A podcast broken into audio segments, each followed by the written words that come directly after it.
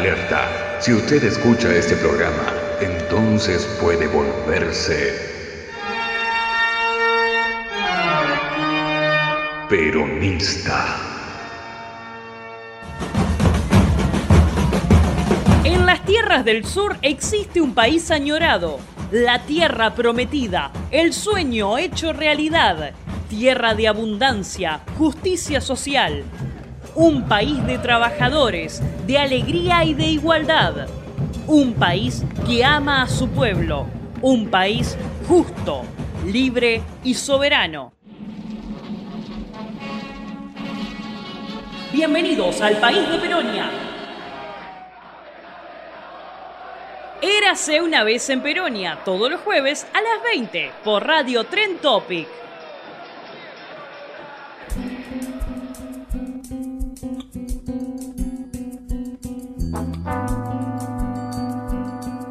Peronios, ¿cómo están? Nos encontramos otra vez en el programa número 15 de Érase una vez en Peronia. Hoy tenemos un programa muy especial porque nos pareció coherente hacer un especial de dos horas en lugar de una, porque tenemos tres verdades. En nuestro programa anterior hablamos con nuestro queridísimo Carlos Caramello sobre el justicialismo como doctrina y el alma de todo gobierno. Bueno, nosotros sabemos que el justicialismo tiene tres patas, su doctrina política, su doctrina económica y su doctrina social, y nos pareció eh, más coherente que hablemos sobre las tres verdades que hablan de estas tres, de estas tres pilares fundamentales del justicialismo en un mismo programa.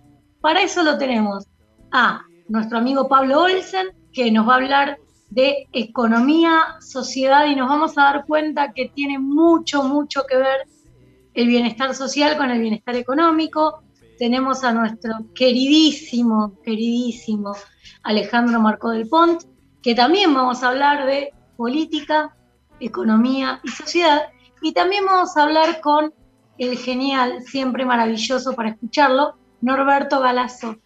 Así que nada, somos Eras una vez en Peronia, arroba Eras Peronia en todas las redes y en la estratosfera, www.eraseperonia.com eh, salimos por Radio Tren Topic, como siempre, en www.radiotrentopic.com.ar y somos Sol Di Domenico en la conducción, quien les habla, nuestros queridísimos compañeros Marian Brote Verde, que en el momento de grabar este programa está de cumpleaños y deseamos un feliz cumpleaños y la adoramos.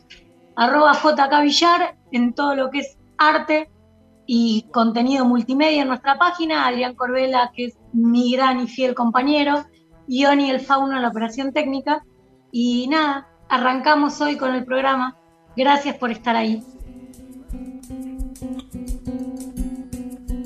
Tengo el agrado de presentarles una nota divina, hermosa, que hicimos con nuestro gran amigo Alejandro Marco del Pont, que nos va a explicar un poco la evolución económica del justicialismo como doctrina y que vamos a hablar un poco de la economía de China, porque es importante para Argentina.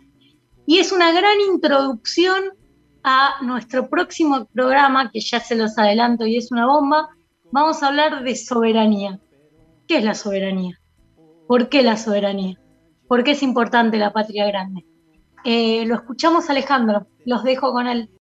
Buenas, ¿cómo están? Acá estamos nuevamente. Esto es Eras una vez en Peronia. Hoy vamos a hablar, tenemos un programa Omnibus y vamos a hablar con de la doctrina económica del peronismo con el señor, siempre un gran invitado en nuestro programa, eh, Alejandro Marco del Ponte. ¿Cómo estás, Ale? ¿Todo bien? ¿Qué tal? ¿Cómo les va? Sí, muy bien. Muy bien acá. Eh, tratando de, rememorar esto, la memoria, verdad y justicia, este día tan importante para Argentina, solamente que descarriló este país económicamente, sino que lo destruyó socialmente. De hecho, yo crecí en México eh, debido a eso y tengo un hermano que nunca más volvió y que se quedó en México y que es ciudadano mexicano. Entonces, pero esto es bastante común, ha destruido muchas familias, no solamente la economía, la dictadura militar del golpe de Estado del 24 de marzo. Eh, como dijo Cristina una vez, ¿no?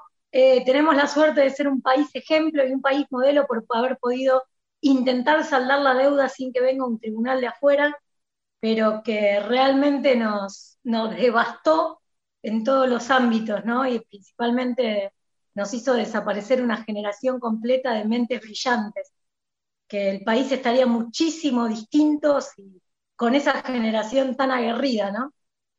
Sí, seguramente. Pero bueno, acá estamos. Este, un año más. Un año más. Bueno. Bueno, Ale, ¿qué nos podés contar que también tiene que ver con eh, la economía de la dictadura? con esta doctrina económica del peronismo, cómo nos atraviesa como argentinos, cómo empezó, cómo estamos hoy, qué deudas tenemos con nuestra doctrina económica. Eh, Vos yo creo que, lo primero que tenemos que hacer es que después de la desacertada iniciativa que ustedes estuvieron invitándome anteriormente, este, vamos a tratar de darle una lógica homogénea a la narrativa para que la gente entienda que nosotros, cuando hablamos la vez anterior, tratamos de hacer un rápido reconto de qué es lo que había hecho el peronismo y sus inicios, tratando de planificar una economía este, que no tenía rumbo. Eh, tratando de agruparla a través de la planificación investigada, a través de los planes quinquenales que le daban orientación a la economía y que obviamente determinaban hacia dónde iba a ir el capital, esto que se llama la asignación de capital, este, dependiendo de las necesidades que se tuvieran. Eh, y obviamente esa impronta de reestructurar la economía y de dirigir el capital, lo que hacía era darle una mayor relevancia a quien era en ese momento el sujeto político, que eran los trabajadores, este, y por lo tanto, con una mayor producción, los trabajadores, con una mejor distribución, los trabajadores iban a tener una mayor participación en la economía y ellos mismos iban a ser quien financiara lo que nosotros, lo que el mundo dio a llamar el estado del bienestar. Ese nuevo estado del bienestar que se generó después de la guerra, eh, los trabajadores argentinos ayudaron a crearlo y nosotros hablamos un poco acerca de este, cómo ese estado del bienestar estaba eh, cimentado bajo una lógica de familia en donde había un eh, padre de familia que era la cabeza de la familia, que tenía un salario familiar, y que mantenía a su esposa que se quedaba en la casa, a los hijos, este, y alguna abuela que estaba por ahí. Esto obviamente no solamente fue atacado el estado del bienestar eh, a partir de los 80, sino que la sociedad se modificó, estas son todas las cosas que ya hablamos, la sociedad se modificó, se cambió completamente, este sujeto político que era este, el trabajador, desapareció y tuvo que empezar a aparecer eh, parte de su familia saliendo a buscar trabajo. Eh, y por supuesto, la idea de familia que se tenía también desapareció porque ahora el padre de familia puede ser una madre soltera, un LGTB, o sea, cualquiera de los nuevos formatos que se utilizaron, que se fueron utilizando a través del tiempo, que fueron cambiando. Lo que nos quedó en el tintero en, ese momento fue este, cómo el peronismo veía la unidad latinoamericana, cómo creía que iba a ser el mundo, en esto de la asignación del capital, cómo iba a ser el mundo a futuro. Hay un este, artículo, que, un, artículo, perdón, este, un discurso que hace Perón este, en 1953, la Escuela Superior de la Armada, eh, que es bastante privado, en el cual él describe y manifiesta cómo él supone que va a ser eh, la puja mundial en el futuro y cuál es la lógica que él le da a esa impronta mundial y por qué él cree que América Latina tiene que reagruparse en lo que él llama el ABC, y que después se conocería como el ABC, que es Argentina, Brasil y Chile, y que este discurso fue tan reservado que salió recién en 1967 eh, a la luz del día. Lo que Perón en realidad decía en 1953 es que él creía que eh, lo que iba a suceder es que la pelea iba a ser directamente económica y que se iba a profundizar económicamente. ¿Por qué? Bueno, porque se suponía que los países industrializados iban a necesitar, o los países en general, iban a necesitar de la mayor reserva de bienes primarios, este, energía, commodities, para poder funcionar. Si no tenían eso, no iban a poder funcionar, es la vieja teoría del espacio vital que hizo McKinley y después Schoffer, en donde si yo no tengo los bienes necesarios para poder funcionar, lo que tengo que hacer es expandirme y buscarlo en otro lado. Entonces Perón decía, bueno, como la guerra se terminó, en realidad no puede haber otra guerra para expandirse buscando ese espacio vital de estos bienes primarios, sino que lo van a hacer de otra manera. Y la otra manera es tratar de este, llevarnos a favor de los norteamericanos, o de quien fuera que en ese momento, en ese momento los norteamericanos, quien haya ganado la guerra, este, y tratar de meternos y que nosotros seamos quienes le demos los bienes primarios a ellos. Entonces él decía, bueno, la única forma que nosotros tenemos de tratar de eh, parar esa impronta es que eh, las economías latinoamericanas, que independientemente cada una no tiene la posibilidad de ser una economía este, independiente sola, pero sí la unión de Brasil, Argentina y Chile tenía la capacidad no solamente de suministrar bienes y servicios este, de manera diferencial, sino poderse defender, esta lógica lo que hacía era, bueno, tratar de hacer una agrupación en donde se podía obtener lo que muchos llaman la autonomía para poder tener una política económica lo más este, independiente posible. Bueno, obviamente que esta, lógica de hace 68 años, que tuvo Perón, que vio este, cómo él creía que iba a venir la economía mundial, tiene muchas cuestiones que han seguido con el tiempo y hay otras que han cambiado. Este, sobre todo con la pandemia, todo lo que tenga que ver con la lógica de la regionalización se ha este, acelerado ¿Por qué? Porque lo que se tenía en principio como la globalización y lo que iba a ser una hiperglobalización con posterioridad, con la pandemia se cayó y pasó a ser una regionalización. Por lo tanto, todo lo que tenga que ver con la regionalización para nosotros es sumamente importante y había una impronta latinoamericana desde hacía un tiempo, sobre todo en los 2000, pero en principio en los 60, en donde había quedado muy claro que este, México con el Tratado de Libre Comercio quedaba encapsulado en, este, bajo la órbita norteamericana, al igual que Centroamérica, porque Centroamérica tiene este, un formato que cada vez que tiene algún problema repercute rápidamente en Norteamérica porque si hay un tsunami o lo que sea, todos los migrantes pasan por México y por lo tanto este, desestructuran todo lo que tenga que ver con Norteamérica, pero para el sur, todo lo que era Sudamérica, que es este, que ha sido muy agraciada justamente con productos primarios y con todo tipo de commodities, esa lógica en realidad este, había quedado medio de lado y estaba una pelea entre Brasil, que había intentado a través de Da Silva Paranaos, un, diplomático, que lo que intentó fue este, poner en valor que Brasil no es un caso excepcional de Latinoamérica, sino que forma parte de Sudamérica, y por lo tanto, ese formar parte de Sudamérica lo que tiene que hacer es que Brasil sea el eje central del desarrollo de la política latinoamericana. Esto lo hizo a través de, la no la creación, sino este, la especialización en Itamaraty, en el Ministerio de Relaciones Internacionales de Brasil, que cuando yo estudié este, Relaciones Internacionales, ya era hace 20 años, era muy conocido por, sus, eh, por su seriedad. Por lo tanto, había medio una lógica en que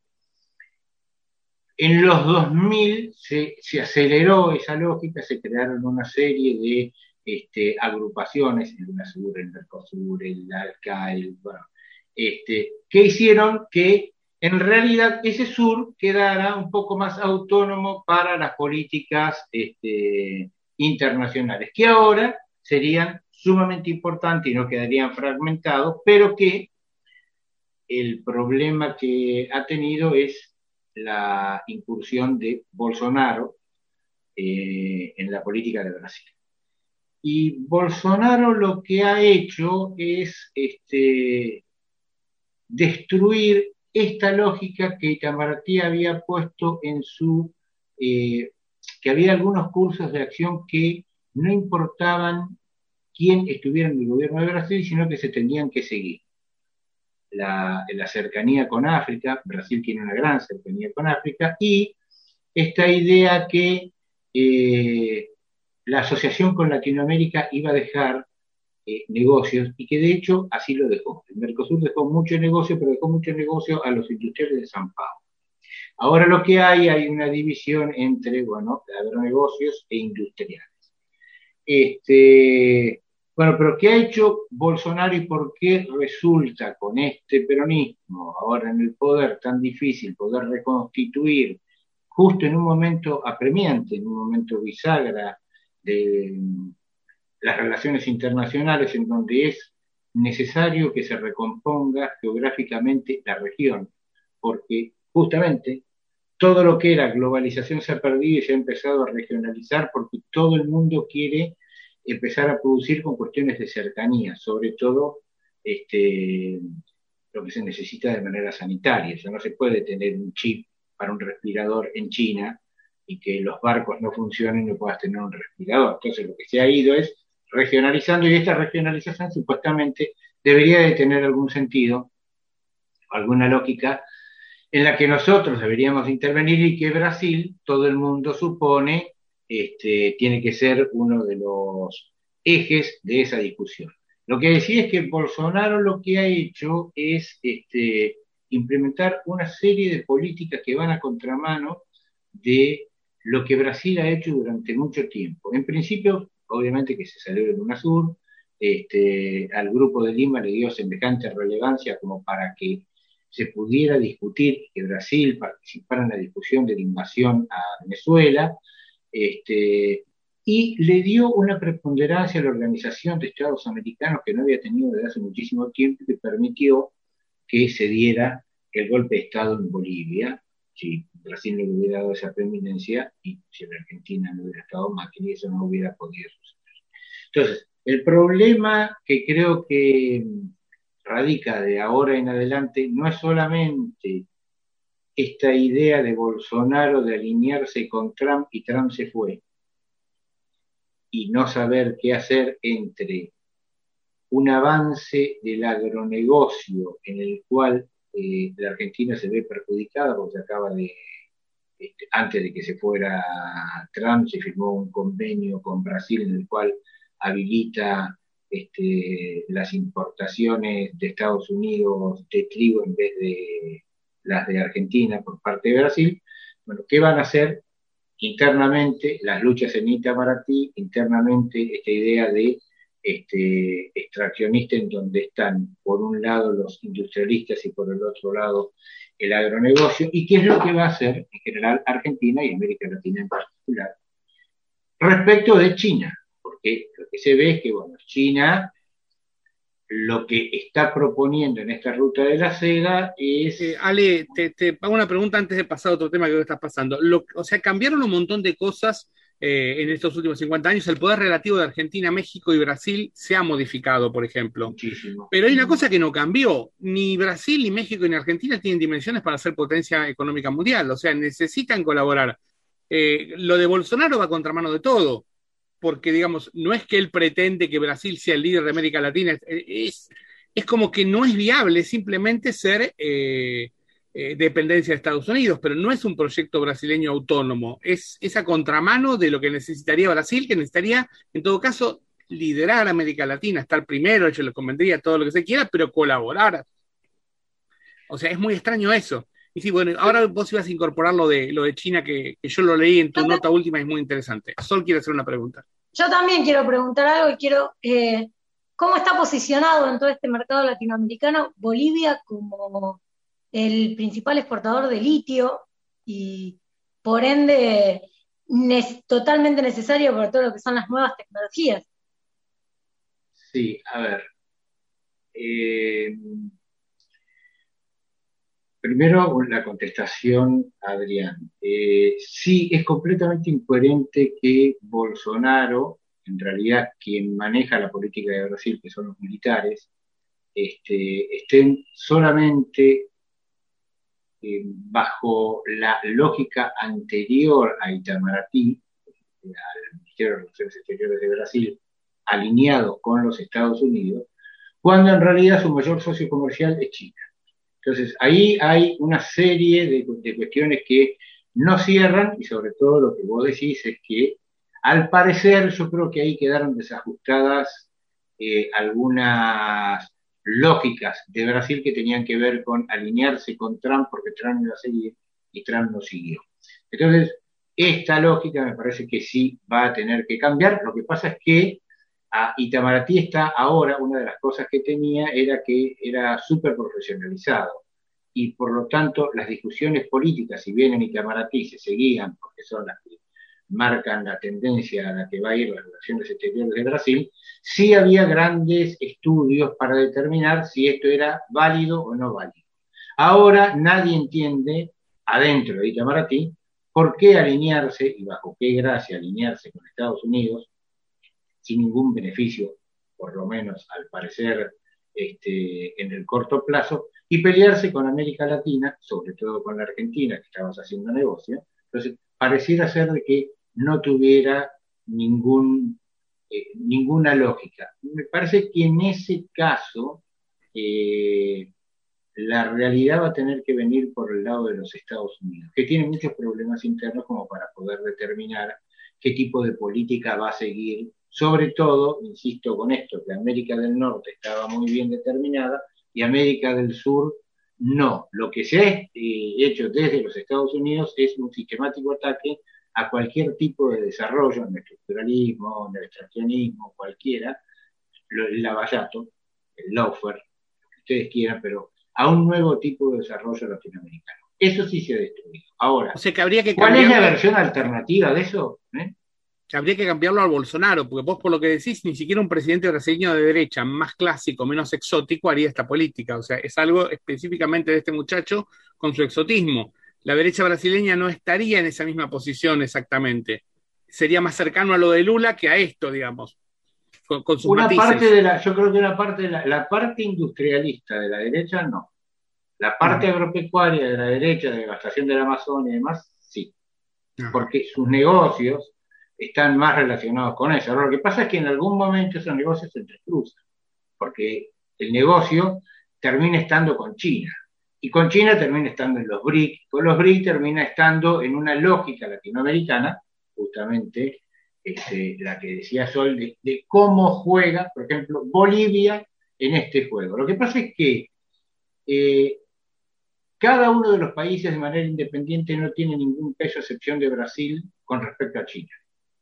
Entonces, lo que sí se tiene es esta insistencia de la regionalización y de la lógica de la regionalización, es que si todos los países del Mercosur se unen, tienen no solamente este, una composición de exportaciones mucho mayor, sino que tenés un peso mayor. Porque, insisto, individualmente a China no le interesa ninguno, solamente Brasil que ocupa el octavo lugar en este, las exportaciones con China. El que sigue es Chile, que debe estar en el lugar 40.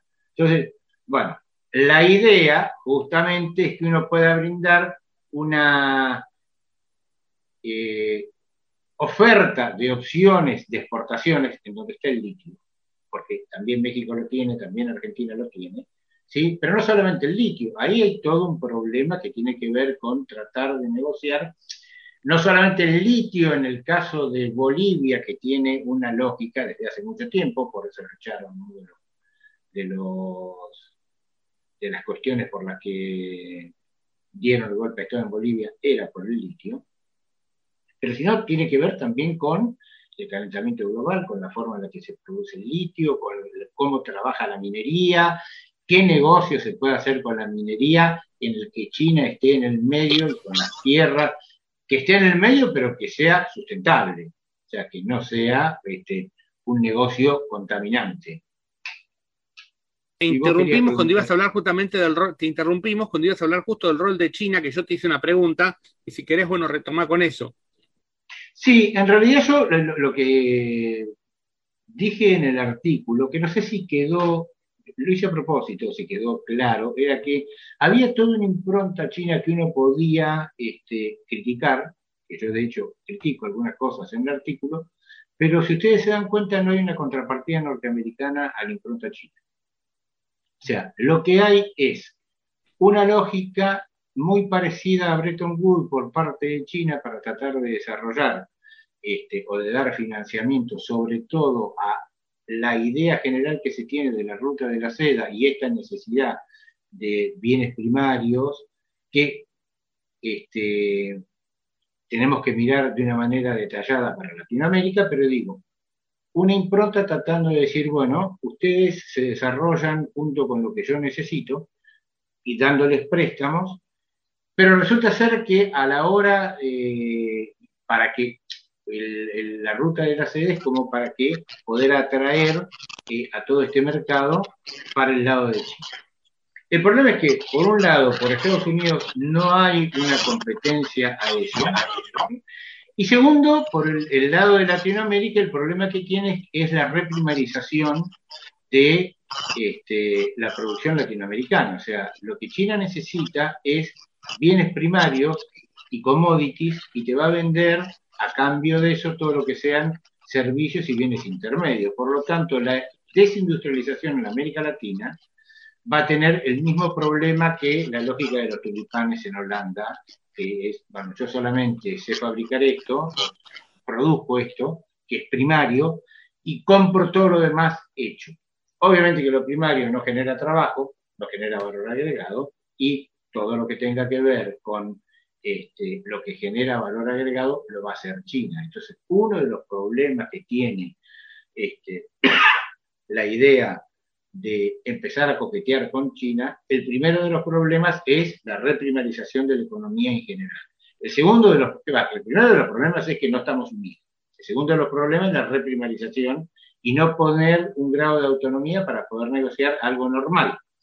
El tercero de los problemas es que no existe desde desde Estados Unidos algo que uno se pueda sentar a negociar y poder sacar ventaja de los dos que se están peleando. En realidad, la pelea en general por la hegemonía está dada entre Estados Unidos y China, y uno lo que tendría que sacar sería la mejor ventaja contra Estados Unidos contra China. El problema es que Estados Unidos hace lo mismo que hacemos nosotros, o produce lo mismo que producimos.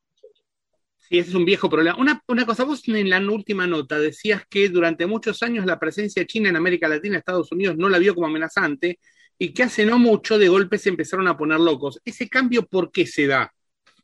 Porque en realidad, bueno, porque fue lo, mismo que puso locos cuando Brasil empezó a externalizar e intentar tomar mercados con sus multinacionales apoyadas por el Banade. Eh, en principio era, bueno, compran bienes eh, primarios y en realidad lo que hacen es poner plata en fusiones de empresas locales, ¿sí? O sea, como garantizándose los bienes primarios que necesitaban hacia el futuro. Lo que pasa es que después hubo una, eh, en Latinoamérica, en los 2000, hubo un rebrote de las empresas estatales latinoamericanas se empezaron a estatizar las empresas que estaban privatizadas.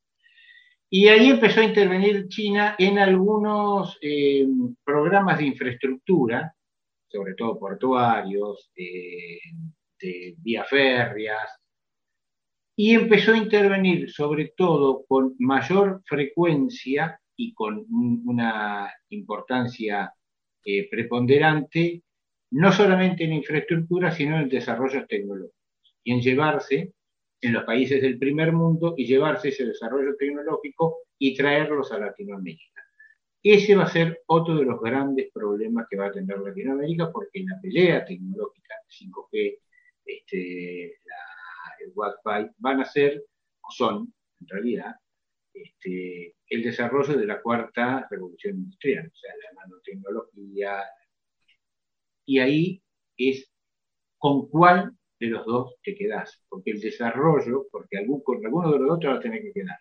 El desarrollo lo tiene China, y bueno, ahí hay que ver eh, cómo juega Latinoamérica tratando, en su conjunto, tratando de eh, ganar a los dos. Lo que pasa es que me parece que para, sacar ventaja de los dos, debería de tener una política, que es muy difícil de hacer, yo entiendo con Bolsonaro, una política un poco más este, dirigida por todos los demás países, con un acuerdo general que tuviera alguna lógica mínima este, para poder desarrollarse. O sea, no solamente lo vemos desde la tribuna, sino desde distintas canchas, desde la tribuna. Entonces es peor todavía la situación. No, es mucho la tribuna en la misma cancha. No, no, es mucho peor porque lo que tenés es una disrupción, una pérdida de poder específico por parte de Latinoamérica en todos los ámbitos, sociales, económicos, culturales, por un lado. Por otro lado, lo que tenés es este, una defragmentación de todo lo que había sido la Unión Latinoamericana. Sea, todo lo que era la patria grande y todos los intentos que se hicieron en el 2000 para tratar de agrupar desde este, bienes, servicios, tratar de hacer un banco latinoamericano, un barco en Mercosur, tratar de hacer este, una organización de defensa conjunta del Mercosur, este, militar, estratégica. Bueno, todo eso se perdió. Por lo tanto, no tenés ningún tipo de lineamiento mínimo de acuerdo, más con un Brasil que, como vos decís, trabaja de una manera que va contra Brasil. Ahora, lo de Brasil es el único, o sea, si vos cambiaras a Bolsonaro por otro gobierno brasileño, ¿te parece que se puede acomodar o el ámbito latinoamericano está tan complicado que con una sola ficha no cambias el panorama? No, yo creo que sí se puede acomodar porque lo que se acomoda es Itamaraty. Lo que se acomoda es el Ministerio de Relaciones Exteriores de Brasil. O sea, cuando vos tenés gente que hace estudios y que te intenta dar cuál va a ser el beneficio que tengas o no, más allá de cuestiones políticas, porque en realidad lo que ha hecho este, tiene una gran interna en Itamaraty ahora Bolsonaro, porque nadie se explica cuál es en el costo-beneficio, si lo miraras desde el punto de vista neoclásico, cuál es el beneficio de alinearte con los Estados Unidos sin dar absolutamente nada. Yo no digo que no te alinees. Ahora, si yo voy a romper el sur, bueno, entonces voy a ser el dueño del sur. Por lo menos, digo. Tengo que tener algún tipo de hegemonía y que me den alguna ventaja para poderlo romper, porque si no, no tiene ningún sentido. O sea, me alineo con alguien y no domino el patio trasero, que es el sur. Entonces, eso es completamente absurdo, no tiene ningún sentido, en el medio de una guerra de commodities en donde Argentina, Argentina, Estados Unidos y Brasil juegan el mismo juego. Entonces, es bastante extraño. Y digamos que en esa guerra uno supone que a China mal no le va a ir. O sea, te está jugando sin beneficio para el que parece el muy posible perdedor de la guerra. Exactamente, pero aparte, digo, si China se pelea con los Estados Unidos y lo que necesita son alimentos, y commodities para poder desarrollar, ni siquiera para poder desarrollarse, para mantener el desarrollo que tiene en la actualidad. Bueno, ahí es el lugar en donde uno supone de que Brasil y Argentina deberían de sacar ventajas. Y bueno, yo en realidad vendo, soy un simple comerciante, eh, y hagamos negocio, el que perdería sería Estados Unidos. Ahora no lo están haciendo. Con algunas cosas internas. Eh, el comercio exterior de la Argentina lo manejan los norteamericanos. La salida del comercio exterior la manejan los norteamericanos. Entonces, ahí habría que hacer algunos retoques, igual en Brasil. Digo, Bujibor es Bujibor Argentina y Bujibor Brasil. Esa idea de agronegocios en el Amazonas quemando bosques no solamente funciona para acá, sacando las cosas a través de una vía, sino funciona quemando bosques en el Amazonas. Entonces, bueno, ahí hay que intentar hacer una cosa diferente. Digo, la lógica que yo pienso es, o nos alineamos y vemos qué es lo que hacemos con una persona que en realidad yo creo que tiene corta vida, pero que es muy necesario como Bolsonaro, porque a todo el mundo le conviene Bolsonaro y a todo el mundo le conviene la grieta y a todo el mundo, sobre todo a eh, los que pueden ser perdedores este, en las votaciones. Eh, estos sí, sí, los que, se creen que son entre el 10 y el 15% en Brasil, que votarían por Bolsonaro votarían por Lula, en realidad terminaría siendo más atractivo votar con Lula, por Lula porque Bolsonaro, que está en el poder, no da solución a ninguna de las cosas que te pide. Eso, eso es bastante lógico desde el punto de vista político. Entonces, bueno, nosotros esperamos que eso se caiga o ponemos una alternativa en donde Brasil no esté y después se incorpore Brasil, que no es México. No es México. Eh, ahí ya te conozco muy bien, pero no es porque la dinámica parte mexicana tiene este, una impronta muy pro-norteamericana por la cercanía, porque su comercio, porque su vida depende muchísimo de lo que pasa en Estados Unidos. No es México, no es Brasil. ¿Quién es nuestro aliado natural entonces para ganar el sur? No es Chile tampoco. No es Chile. No, Bueno, yo creo que lo que tenés que, no, no, bueno, lo que tenés que hacer es intentar este, barrenar la ola de la mejor manera posible, tratando de ser lo más este, autónomo posible. Seguramente tengas algunos este, socios minoritarios, Bolivia, eh, un Venezuela al que nadie se le quiere acercar porque es eh, palabra prohibida y por tanto en realidad resta en vez de sumar, eh, por más que uno no crea que es así, digo, pero a nivel internacional la lógica es vos vas a hacer Venezuela y te vas a hacer SAC. Entonces, bueno, los medios se han encargado brillantemente de este, tipificar a Venezuela de esa manera.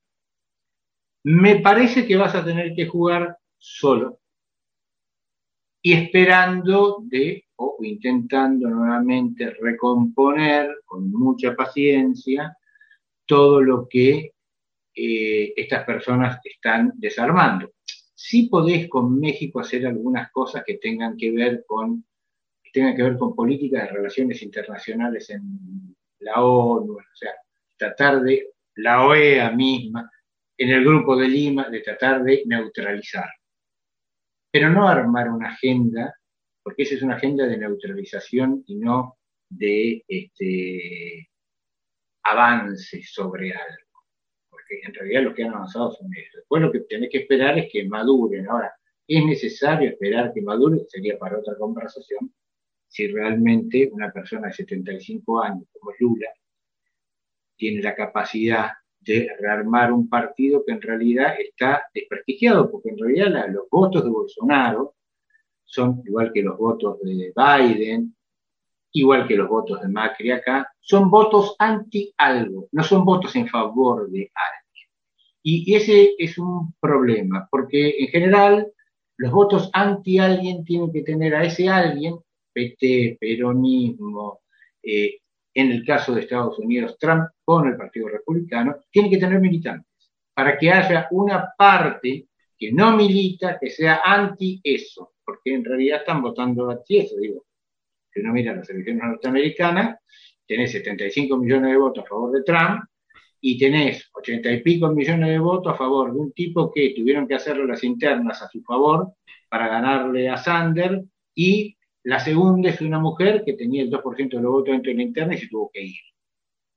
Lo mismo pasa con Bolsonaro, o sea, ese 20% que tiene Bolsonaro en Brasil, de la derecha, este, los no no, estos que no quieren votar al PT, este, de la derecha dura, en realidad no podían haber ganado jamás si no hubieran tenido gente que hubiera desprestigiado al PT, al PT en su conjunto, como partido, más allá de lo que hizo el Lavallato, que para mí fue brillante, porque desarmaron toda una estructura económica que era eh, para, para repensar Latinoamérica, era muy buena. Eh, bueno, lo, hicieron, votaron en contra del PT, no votaron a favor de un tipo, les vino bárbaro, que hubiera un tarado que ahora sigue diciendo lo que sea mientras los militares manejan el poder. Y cuando lo quieran utilizar de fusible, lo sacarán. Acá se sacó solo Macri, por ejemplo juntando lo que vos decías eh, antes de Brasil, lo que preguntaba Sol, lo grotesco de esta situación es que una unidad latinoamericana, la armes como la armes, Brasil estaría en el centro y sería el gran beneficiado, y Brasil es el que no la está queriendo. Entonces parece una situación totalmente absurda. Eh, por eso decíamos, bueno, necesitas que salga Bolsonaro, que aparezca otro, aunque sea un tipo de derecha brasileño, un poco más racional, digámoslo así. Sí, o necesitas, este gobierno es un gobierno conservador, no es un gobierno que se ande jugando demasiado por ciertas cosas. La otra opción sería que vos te jugaras con China y por lo tanto sí, el sur. Entonces, esa, lógica es una lógica que obligaría a o distanciarse a Brasil o sentarse a negociar cosas diferentes, porque en realidad los que empiezan a perder dinero, si vos negociás con China y lo mismo que, digo, Brasil le da a China lo que más le vende es porotos de soja. Nosotros no vendemos porotos de soja, vendemos harina, aceite, pero podemos vender porotos, vendemos 15%. Sería reprimarizarnos más porque ni siquiera haríamos el ni siquiera haríamos el aceite. Pero digo que eso no va a pasar. Pero bueno, e-, esa es otra opción el Instituto Patria, el vínculo con China no lo perdió nunca. Yo siempre recuerdo una charla en la que estuve hace dos o tres años, donde había una referente del Instituto Patria de Política Exterior y la mina iba a China todos los meses. O sea, fue treinta y pico de viajes tenía hecho. O sea, estaba todo el tiempo en contacto con los chinos y los chinos supongo que la trataban como representante de un futuro gobierno argentino. Esto lo tenían claro, que era la oposición que podía ganar las próximas elecciones y que el vínculo era importante. Ahora sí, hay que tomar la decisión política. Como siempre en estas cosas está la posibilidad económica y la decisión política. Claro, pero ¿para qué? O sea, si vos, tuvieras, si vos tuvieras una estructura, eh, por, por, eso hablé de todo esto del ABC de Perón en el discurso del 53, porque había una mirada sobre qué venía. Entonces, en la mirada que vos venía, si vos tenés determinado cuáles son los sectores a los que vos querés beneficiar y darle una salida diferencial en la Argentina, lo podés hacer y te podés meter con China siempre y cuando vos no seas este, el supermercado como quería Macri del mundo, que ni siquiera vas a ser de supermercado, sino que vos le des bienes primarios y que puedas desarrollar una cosa completamente diferente desde el punto de vista industrial en Argentina y de las pymes, que son las que generan este, el trabajo, si no vas a tener serios inconvenientes. Para hablar de la doctrina social y ligada a la económica de nuestro querido justicialismo, eh, tengo tenemos una nota grabada con Pablo Olson por nuestros queridos compañeros Adrián Corbela y Jorge Villar. Es una nota súper rica, muy interesante para entender el contexto en el cual nos movemos y para entender que la economía nunca, nunca puede ir eh, en paralelo y sin tocarse con el bienestar social del pueblo. La economía al servicio de justamente del pueblo y no de, las grandes corporaciones. Así que nada, sin agregar más nada, los dejo con, con los compañeros buenas noches. No toquen nada, no es un comando terrorista que tomó la señal, sino que Sol no puede, por problemas personales, estar hoy. Y bueno, tengo que estar yo. Hoy eh, me hace el aguante Adrián Corbela, gracias, yo le hago el aguante a él. Y tenemos de invitado a Juan Pablo Olson, eh, un dirigente, joven dirigente que es el representante en América Latina, el coordinador de América Latina para lo que es la Internacional Progresista. Entonces, quería preguntarte antes que nada, arrancar, eh, dentro del rol de coordinador de América Latina, que tenés en la organización, ¿cuáles son, cuál es tu tarea y cuáles son los desafíos globales que enfrenta el Internacional Progresismo?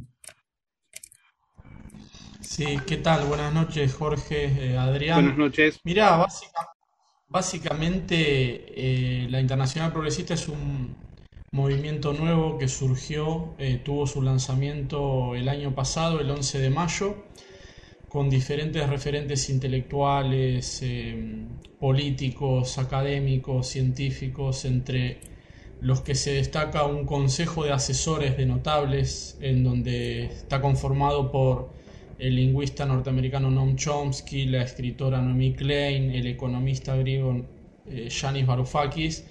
En Argentina representan eh, Alicia Castro, Elizabeth Gómez Alcorta, después en América Latina está Rafael Correa, está Fernando Haddad, y es un movimiento global que lo que un poco lo que lo que plantea es la misión de tratar de generar eh, un internacionalismo solidario, un movimiento global que pueda unir a los, a los, eh, a los movimientos progresistas en un frente común para marcar una agenda de participación democrática ante una crisis que Chomsky señala como una crisis em, múltiple en varios aspectos, crisis sanitaria por el COVID-19, pero que es simplemente un, una situación que exacerba una crisis política, una crisis económica, crisis de las democracias, crisis del neoliberalismo.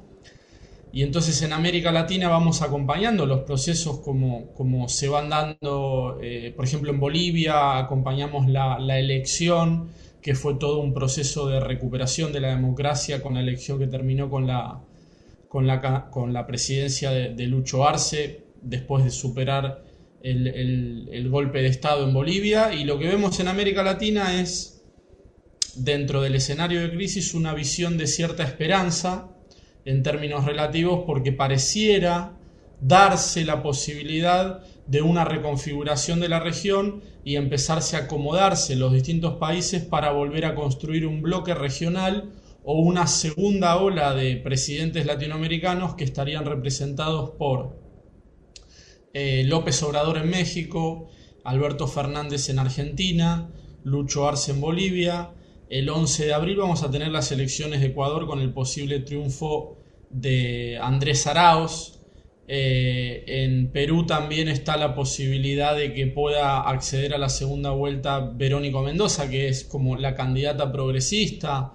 Entonces se va dando la posibilidad de construir y nosotros vamos acompañando los procesos políticos y convocamos a la participación de distintos movimientos sociales, referentes políticos, para construir una narrativa que sea internacional, sobre todo.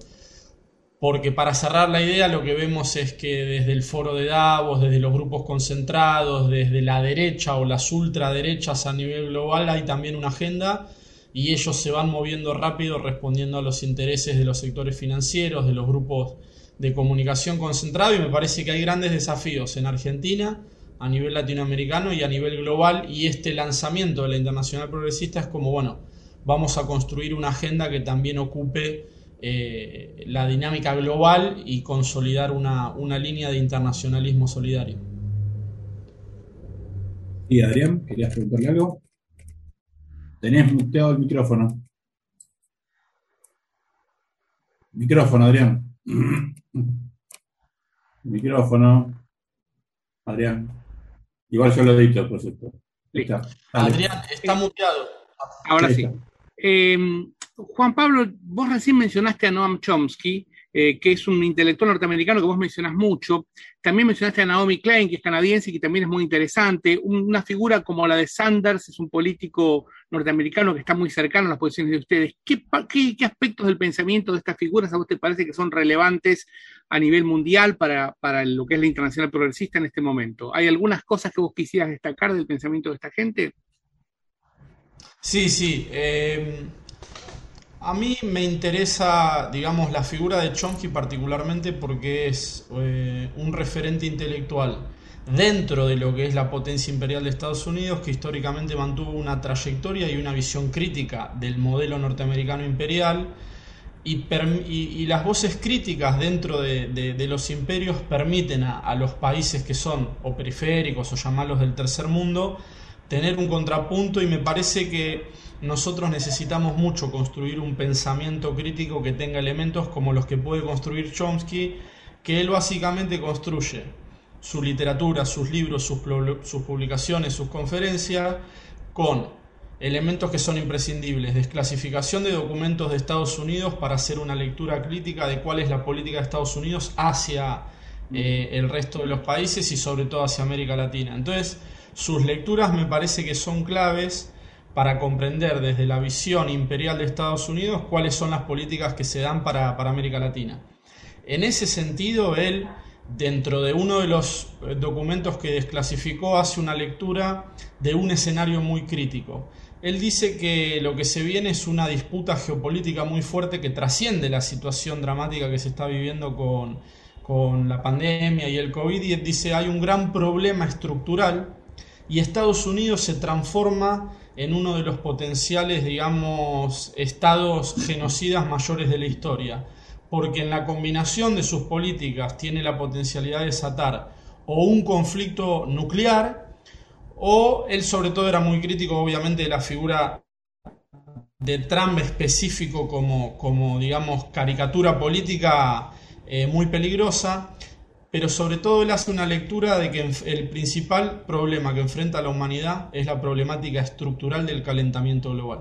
Y en eso coincide con Antonio Guterres, el secretario general eh, de la ONU, que dice, bueno, estructuralmente y junto con un grupo de 11.000 científicos alrededor del mundo y con el panel intergubernamental de cambio climático, ellos dicen, estructuralmente, a mediano y largo plazo, y en un umbral que se define en los próximos 10 años, te diría, el principal problema que enfrenta la humanidad es el calentamiento global, el acelerado aumento de la temperatura promedio del planeta y los efectos que eso puede llegar a generar en un escenario de proyección de crisis humanitarias en donde la pandemia aparecería como un fenómeno pequeño o menor en relación con el calentamiento. Y Chomsky dice, ¿cuáles son las causas del calentamiento global? Bueno, eh, lo que es la sociedad fósil o, la utilización de la, producción de energía con la industria fósil, gas, petróleo y carbón,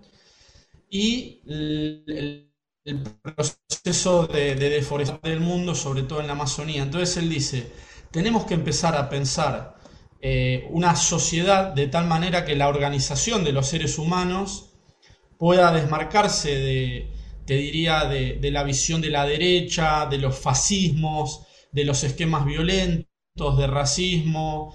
Desde el feminismo lo llamarían el sistema patriarcal, capitalista, racista y depredatorio. Entonces él hace un muy buen análisis y me parece que en contrapunto con el pensamiento crítico de América Latina, de Argentina, que podamos, que, que generemos nosotros, puede haber un buen diálogo, dialéctico entre qué, en qué mundo estamos parados, cuáles son los principales riesgos y desafíos que enfrentamos y pensar colectivamente una salida para, una civilización que realmente está en una profunda crisis.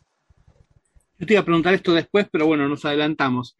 Eh, a veces cuando se marca, yo que sé, la sojización, la deforestación local como causas del, de las cambios que uno está viendo en el clima, el clima argentino de hoy no tiene nada que ver con el de hace 10 años. Eh, ¿Es solo lo global o lo local también tiene mucho peso o es todo lo mismo? ¿Vos cómo ves este proceso? Porque tienen que ver, pero ¿en qué medida?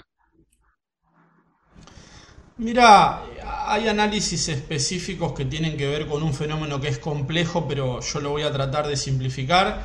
Hay un esquema estructural de lo que te mencionaba como la sociedad fósil que tuvo un proceso de aceleramiento y en el, análisis del calentamiento global hay un estudio que, digamos, fue el punto de influenciar que lo que generó el calentamiento global al nivel que lo conocemos fue la revolución industrial.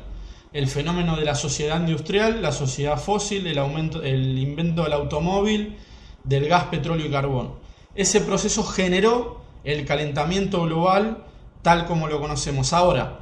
Después, en la pregunta, hubo una etapa de aceleramiento que significó y coincidió con eh, el desarrollo, sobre todo utilizando mucho gas, petróleo y carbón, sobre todo carbón, de India y China como potencias globales que se desarrollaron a un alto costo climático a nivel global. Claro, y los países latinoamericanos, o subdesarrollados siempre quedan en, una instancia de subdesarrollo que no pudieron atravesar ese salto de hacia país desarrollado. Entonces, lo que sí nosotros es, padecemos las consecuencias y sí hay graves procesos de deforestación que tienen su repercusión geográfica local en los incendios que estamos viendo. Los incendios que se están viendo en Argentina, si bien históricamente hay incendios, al nivel que se están viviendo son inéditos.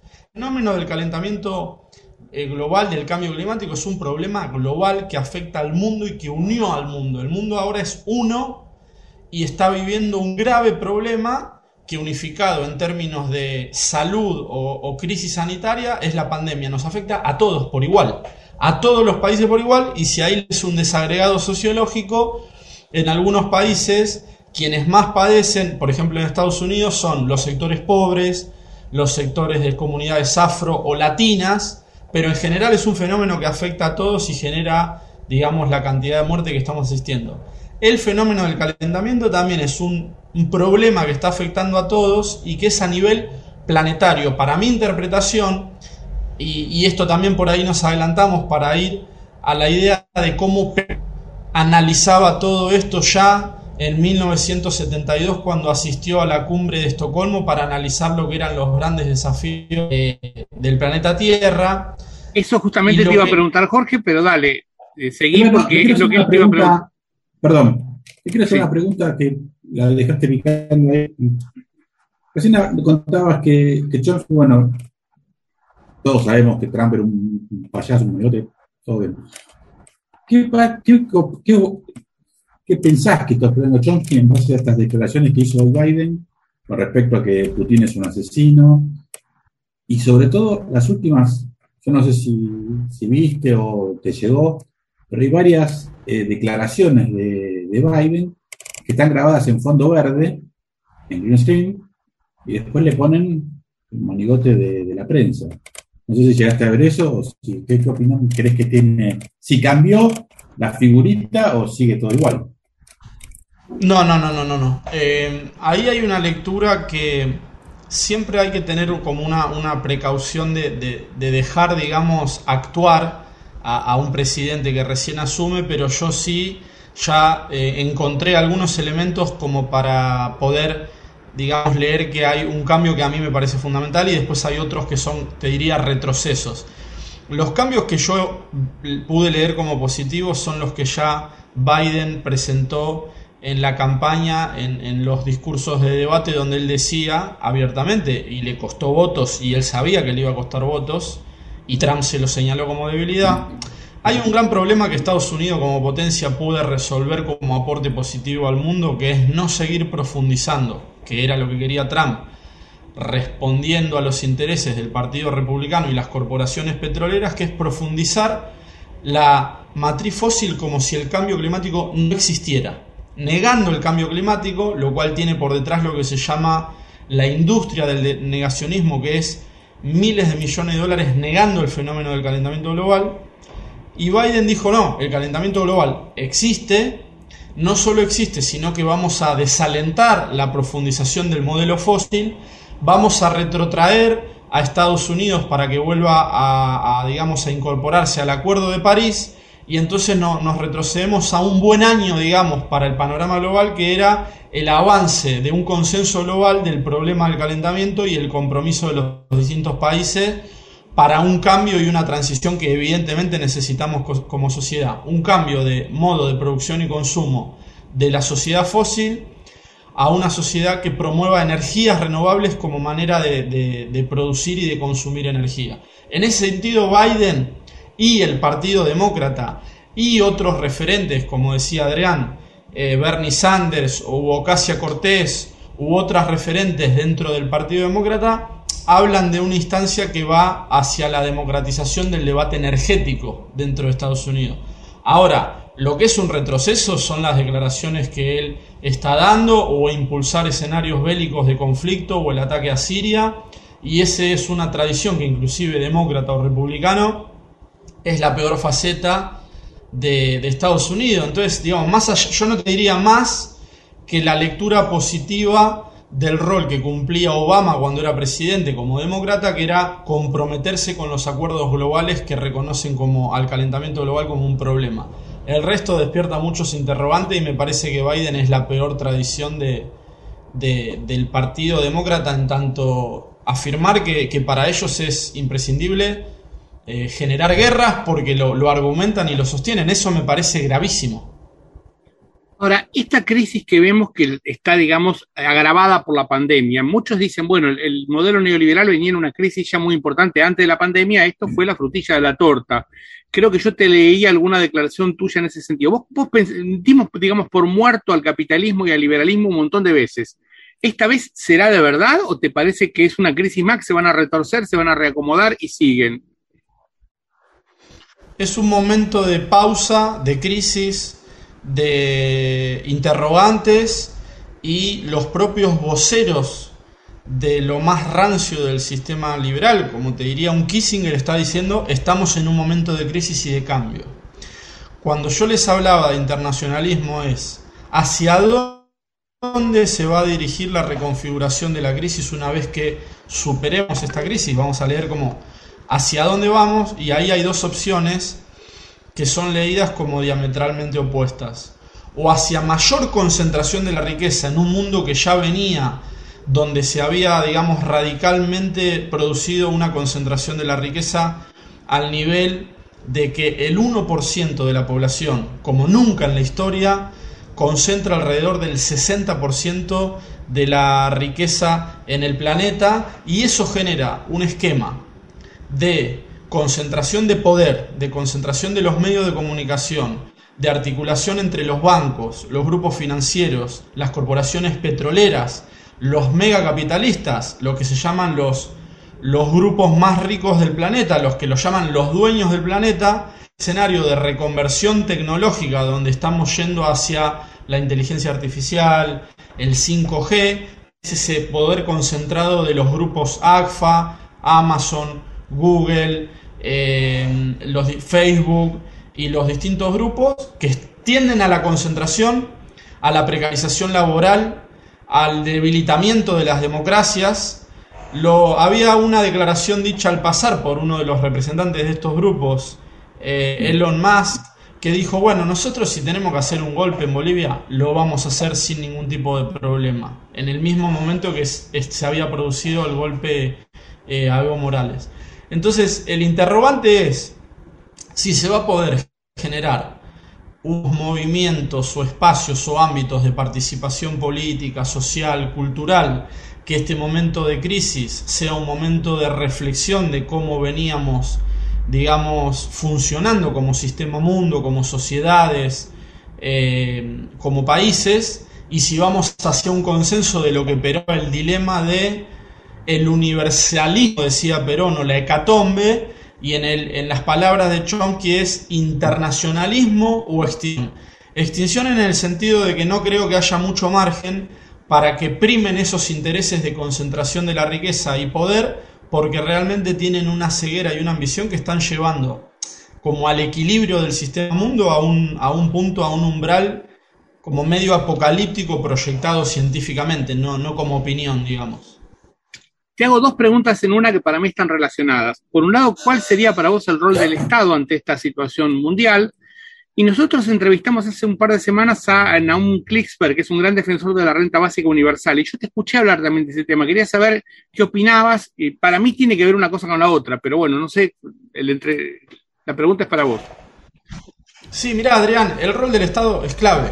El Estado puede, es el único que puede garantizar acceso a la salud, acceso a la vivienda, acceso a la alimentación de los sectores, digamos, eh, de las mayorías más vulnerables o desfavorecidas. En un escenario donde veníamos de 40 años de neoliberalismo, que veníamos de una ola de dictaduras militares en América Latina de las más sangrientas, que nos teníamos que recuperar de, todos esos golpes del, del, saqueo neoliberal de los 90, ahora llegamos a un gran interrogante de cuál es el rol del Estado el Estado debiera tener un rol protagónico como el, histórico estado de bienestar, que es resolver las necesidades y garantizar los derechos de las personas que conviven en una sociedad, Y ahí está el punto que vos dijiste, porque en, el, en la reflexión del rol del Estado, cuando uno lo piensa y no piensa la lógica del Estado como tener que promover una dinámica económica de garantizar ganancia a grupos concentrados,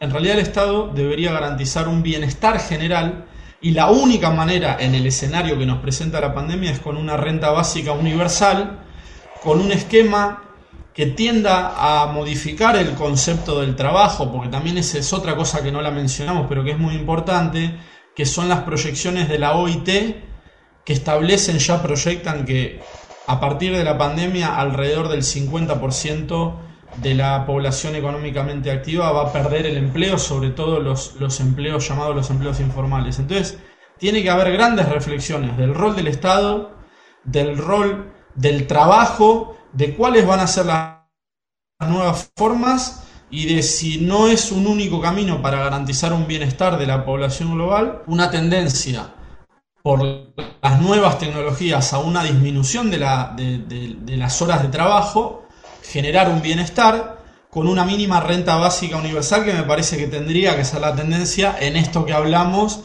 de una tendencia que tienda al, al, internacionalismo solidario, de, que promueva la solidaridad social, que promueva la cooperación y me parece que eso es lo que nosotros traduciríamos como justicia social en el sentido que, que se plantea del peronismo. Ahora, esos son los grandes debates, hay grupos que están a favor de eso, que hay corrientes de opinión que tienden a eso y hacia eso tendríamos que tender y hacer fuerza. No somos un único espacio que piensa eso, sino que hay otros espacios que no quieren eso, que han planteado que, eh, digamos, tiene que haber un reseteo de, de, la economía mundial y que ese reseteo, los sectores concentrados de poder, te digo la verdad, cuando uno hace proyecciones, la ecuación, cuando uno lee el modelo del sistema que proponen los sectores eh, concentrados, en donde el Papa Francisco diría el modelo en donde predomina el dios dinero en el centro y la ganancia y la carrera de las corporaciones por los últimos recursos que quedan en el planeta, ese es un escenario que tiende a dejar afuera, a descartar, a, a transformar en desechable alrededor de 4.500 millones de personas en el mundo. Sobran porque no entran en el sistema que los grupos concentrados prevén para, el modelo post pandemia. Te vuelvo. Vos hace un ratito hablabas del tema ecológico, ¿no? Y eh, ibas a hablar y yo te interrumpí porque después te lo queríamos preguntar. Hay toda una cuestión del pensamiento ecológico de Perón. Perón en, los años 70, en un momento que no se hablaba tanto, eh, tenía unas cosas bastante, digamos, el pensamiento bastante claro en esto y quería que vos comentes que ibas a hablar y te interrumpí.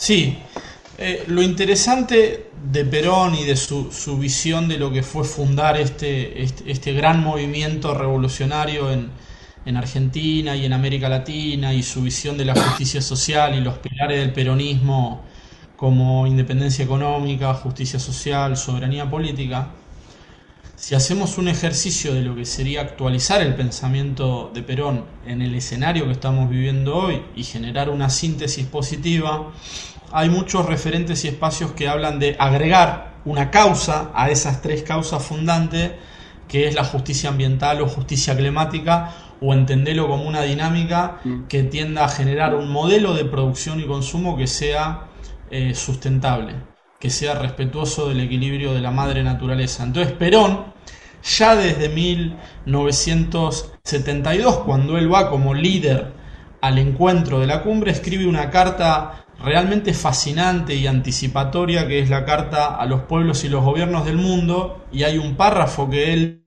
dice, que es un párrafo muy contundente, que él plantea, creemos que ha llegado la hora en que todos los pueblos y gobiernos del mundo cobren conciencia del suicida eh, que la humanidad ha emprendido a través de la contaminación del medio ambiente y la biosfera y la dilapidación de los recursos naturales y un crecimiento sin freno y una sobreestimación de la tecnología. Entonces, el, que está anunciando en el 72 y lo reproduce en una eh, conferencia en la CGT en el 73, está diciendo lo que actualmente los organismos internacionales señalan, sobre todo una organización que se llama Planeta Vivo y un informe sobre la depredación de la naturaleza, que lo que hablan que en las últimas eh, cuatro décadas en el mundo se perdieron más del 30% de los ecosistemas en el mundo en, en poco tiempo. Entonces, Perón alerta sobre el ritmo aceleradísimo en que la sociedad global está depredando el ambiente y los recursos. Y en ese sentido, hay otros autores que hablan de la carrera por los últimos recursos que quedan en el planeta. Y eso te abre, que por ahí para la época de Perón era demasiado, pero te abre a la, a la soberanía de los países. Y vos me preguntabas por el Estado. La pregunta es, ¿qué Estado nacional resiste individualmente el peso y la presión de grandes corporaciones que ya se transformaron en, entidades supraestatales de un poder realmente eh, muy grande que van condicionando. Y el otro elemento que señalaba Perón en complementación con la depredación del medio ambiente era el peligro del rol del FMI y el sometimiento por endeudamiento de los países, sobre todo el sur global, porque te ubican en un lugar de que te mantienen endeudado y te saquean tus recursos y te contaminan eh, las corporaciones. Entonces, me parece que hay que retomar, actualizar el pensamiento de Perón y promover lo que algunos llaman es una línea de peronismo ambiental o realmente no, no una cosa ecologista, sino el Papa Francisco plantea exactamente lo mismo habla de que tenemos que empezar a pensar en profundizar una conciencia que el Papa Francisco lo llama promover una ecología integral humana para tener un pensamiento y una acción que promuevan a, un equilibrio para garantizar el bienestar de nuestras generaciones y de las futuras generaciones, porque por primera vez en la historia la civilización está puesta en riesgo, en catástrofes humanitarias y entonces la famosa pregunta de qué mundo vamos a legar a las futuras generaciones es una pregunta que vale la pena actualizarla y validarla en este escenario en particular que estamos viviendo ahora. Digamos que quizás si eso que dijo Perón lo dijera una figura del hoy, uno diría, bueno, ya más o menos lo sabemos, tenemos conciencia ecológica, pero lo dijo hace 50 años y un señor que tenía casi 80 y estaba pensando hacia futuro en cuestiones ecológicas que pensaban pocos en ese momento. Yo te quería un poco cerrar con una pregunta de lo que vos mencionaste. Vos mencionaste el tema de los medios, ¿sí? Y Argentina tuvo en estos últimos años toda una lucha a partir de la ley de medios, una disputa que, que no se terminó de resolver. Ahora, para vos, toda esa, esa situación, ¿aumentó o disminuyó la confianza de la gente común en los medios? O sea, ¿hay más conciencia de lo que hacen los medios? o te parece que no sirvió para nada toda la discusión? ¿Cómo lo ves vos? No, yo creo que hay aspectos positivos en donde la sociedad asumió como un debate central en su momento el rol de los medios. Ahora, eso te lleva a una serie de, problemáticas y debates en donde se incluye el fenómeno nuevo, te diría, ya lo conocemos, pero el fenómeno nuevo de utilizar el lawfare como combinación de utilización el Poder Judicial en combinación con los grupos concentrados de comunicación para hacer eh, una persecución y un desprestigio de líderes políticos que confrontan o no se someten a los intereses de Estados Unidos en la región concretamente, hablándote de lawfare.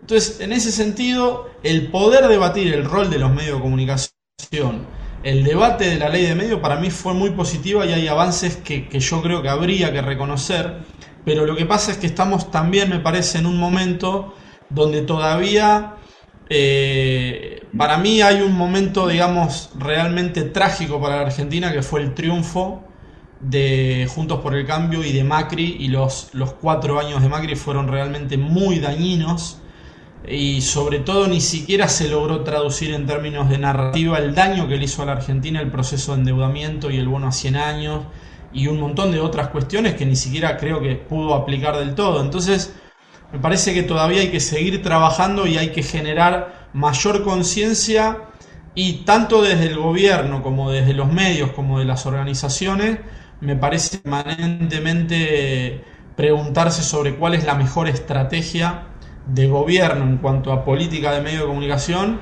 y de la sociedad en cuanto a democratización de los medios. Me parece que son todos debates que hay que retomarlos con urgencia porque quien, quien, quien pierde la guerra comunicacional después pierde la guerra política y después pierde todos los avances de los derechos de, los que hablamos. Cuando vienen gobiernos de derecha o golpes de Estado que tienen un impulso mediático, de fogoneo mediático, después los retrocesos son enormes.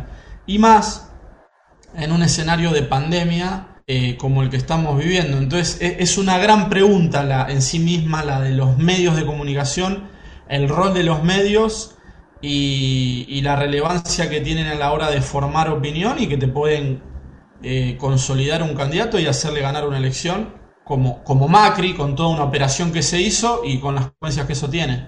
Yo justamente pensaba en eso, cuando vos hablabas del Lofer y del triunfo de Macri, fue vital la denuncia que hacen contra Aníbal Fernández, tan desopilante que nunca nadie volvió a hablar de esa denuncia después de las elecciones, pero eso le hace perder. Aníbal Fernández la elección a gobernador y probablemente a Scioli la de presidente, y tenía una base tan insólitamente débil que nunca más se habló de esa denuncia, se ni siquiera siguió. Pero bueno, eh, ¿te, faltó que te preguntáramos algo que vos tenías ganas de decir? ¿O te preguntamos todo lo que tenías ganas de decir? Te quiero hacer una pregunta. No, yo creo que Dale, dale, dale. Ahora que recupere la voz. Eh, yo te quiero hacer una pregunta que quizás poca gente sabe, pero vos fuiste productor asociado, productor vinculado a, Pino en, sus, eh, sus, películas, Agarra el Fracking, ahí trabajamos juntos, y algunas otras más. ¿Cómo era Pino con el tema ambiental? Sí, sabemos que nos metió, fue el primero que habló del fracking, fue el primero que empezó a hablar sobre los problemas que que ocasionaba ese, ese método de extracción de petróleo y gas, pero vos lo viste, lo veías día a día y lo palpabas y en la, en la guerra de fracking se ve el pensamiento de Pino, pero ¿qué, era lo, qué otras cosas más decía Pino? ¿Cómo era trabajar con Pino? Sí, bueno, para mí fue un privilegio de la vida poder estar prácticamente 12 años trabajando en, el aspecto documental, en el aspecto político, recorrer la Argentina, recorrer el mundo. Tuve el privilegio de participar con él en reuniones con, con, Hugo Chávez, con, con, Fidel Castro, con el Papa Francisco. Siempre tenía él una riqueza de pensamiento que se había nutrido desde lo, digamos, él, él él creció siendo amigo del hijo de Scalabrini Ortiz, se formó con toda la tradición del pensamiento nacional y popular y eso lo tenía, digamos, eh, a flor de piel y te lo transmitía con una pasión para mí única. Y lo que es el aspecto ambiental, me parece que todo lo que comentamos de Perón, él, eh, Pino, Pino Solana se nutrió mucho.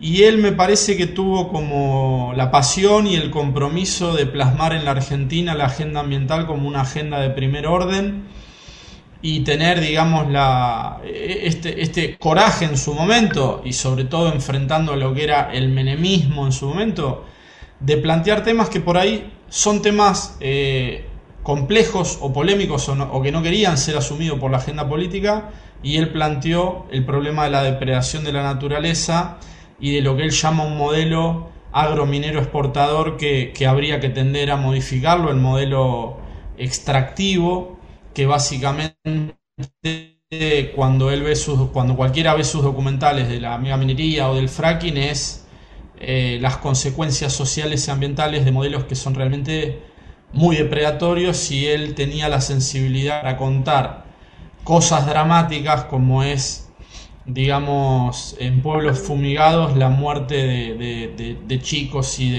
y de, de, vecinos en los territorios por consecuencia de los agrotóxicos, por ejemplo. Entonces, me parece que mostrar eso a un nivel masivo significa un valor porque lo tenemos que asumir como sociedad. Él hablaba de que los modelos extractivistas son modelos que llevan adelante un sacrificio de la población en cuanto a contaminación de los ríos de los, de los territorios que padecen la, extracción de, de megaminería, por ejemplo. Y entonces para mí fue un gran aprendizaje. Yo, digamos, para, el resto de mi vida, lo que me queda por delante, las, las causas que Pino me, enseñó a, tener un compromiso, es como que se me grabaron profundamente. Y él me demostró eso, el compromiso de, de darle voz a, a, luchas que por ahí, hasta, hasta que no sucedieran sus películas, no, no, trascendían en, la agenda nacional. No sé, Adrián, vos. Sí. Con el recuerdo de una figura tan importante y, digamos, tan querida como Pino, eh, yo daría por terminada la entrevista. Te agradecemos un montón que, hayas participado en hace una vez en Peronia eh, y esperamos, bueno, quizás verte de nuevo más adelante. Dale, Adrián, este, muchísimas gracias, Jorge, muchísimas gracias. Y muchas felicitaciones y, muchos éxitos que veo que, están muy bien. Me, encanta lo que hacen y para mí fue un enorme placer este, encontrarnos y, participar de la entrevista. Así que muchísimas gracias. Bueno, para nosotros también, muchas gracias. Avísame cuando vayas a entrevistar a Chomsky. Me debes una pregunta. Dale, dale. ojalá que nos suceda. Ojalá que si nos consigue el teléfono de Chomsky estaría buenísimo. O sea, lo llamamos, no hay problema. I don't speak English. No importa. Algo, algo se inventa. Bueno. Algo va a salir. Algo va a salir, sí. Salir.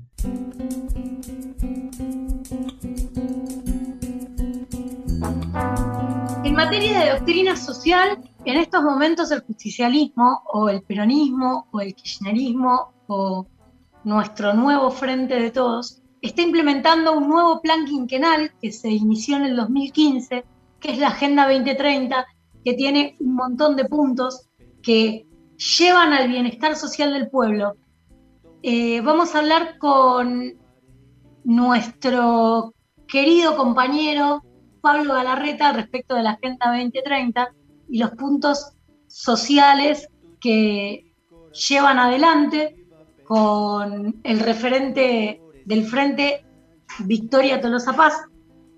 Así que los dejo con la nota que hicimos, que es muy rica y súper ejemplificadora de lo que es un plan de bienestar social de un gobierno peronista.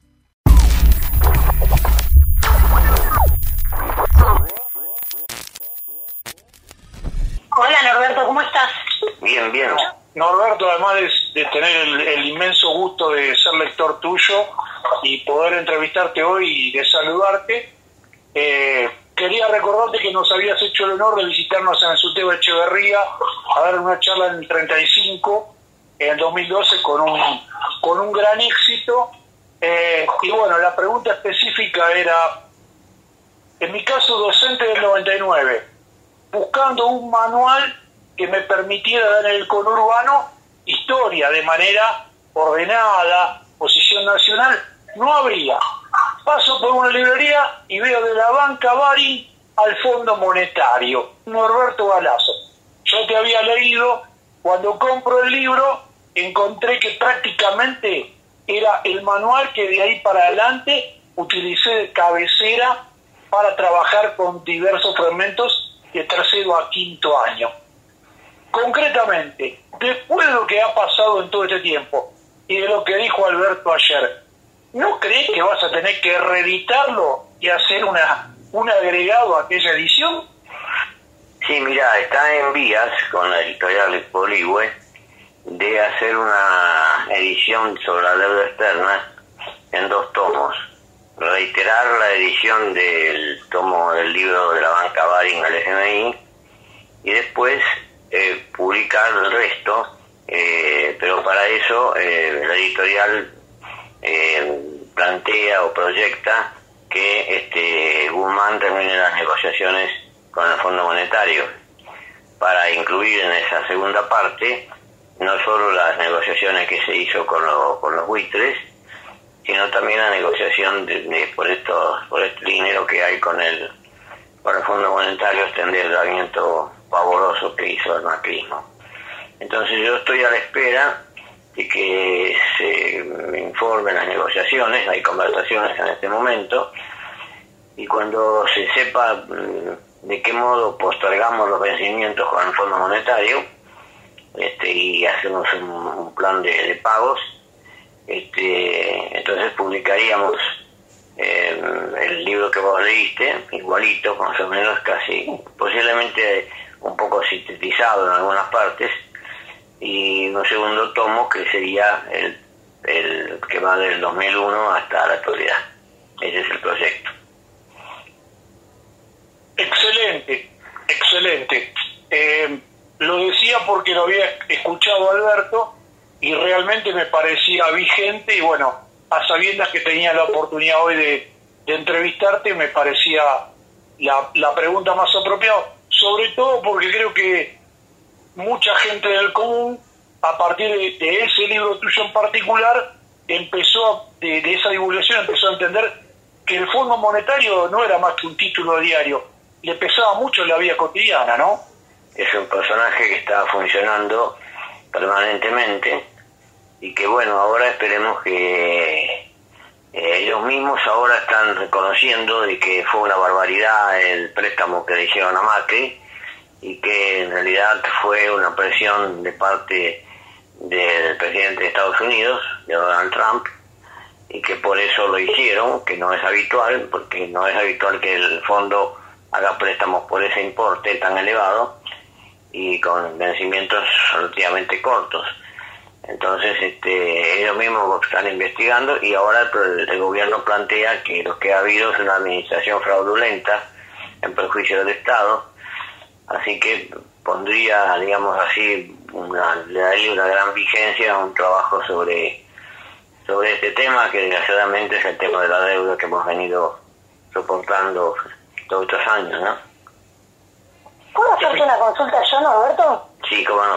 Con respecto a lo que dijo Alberto sobre el tema de posponer los pa eh, perdón, de investigar como administración fraudulenta el pedido de ese préstamo. Eh, ¿Tiene algún eh, tiene alguna implicancia práctica en el pago de intereses o en los desembolsos que tenemos que hacer nosotros o simplemente es a título reivindicativo? No, con respecto a los intereses y los pagos que tenemos que hacer, eso va a surgir de la negociación que haga este el equipo de Guzmán que está negociando con el Fondo Monetario. En eso el Fondo Monetario admite que ellos han hecho una barbaridad en otorgar semejante importe y especialmente este en un momento que era este eh, muy interesante para Macri para tratar de lograr su reelección Claro. Entonces, en este momento este, hay dos cuestiones. Una cuestión económica, que es la que se va a resolver con el acuerdo que podamos realizar en las mejores condiciones para la Argentina.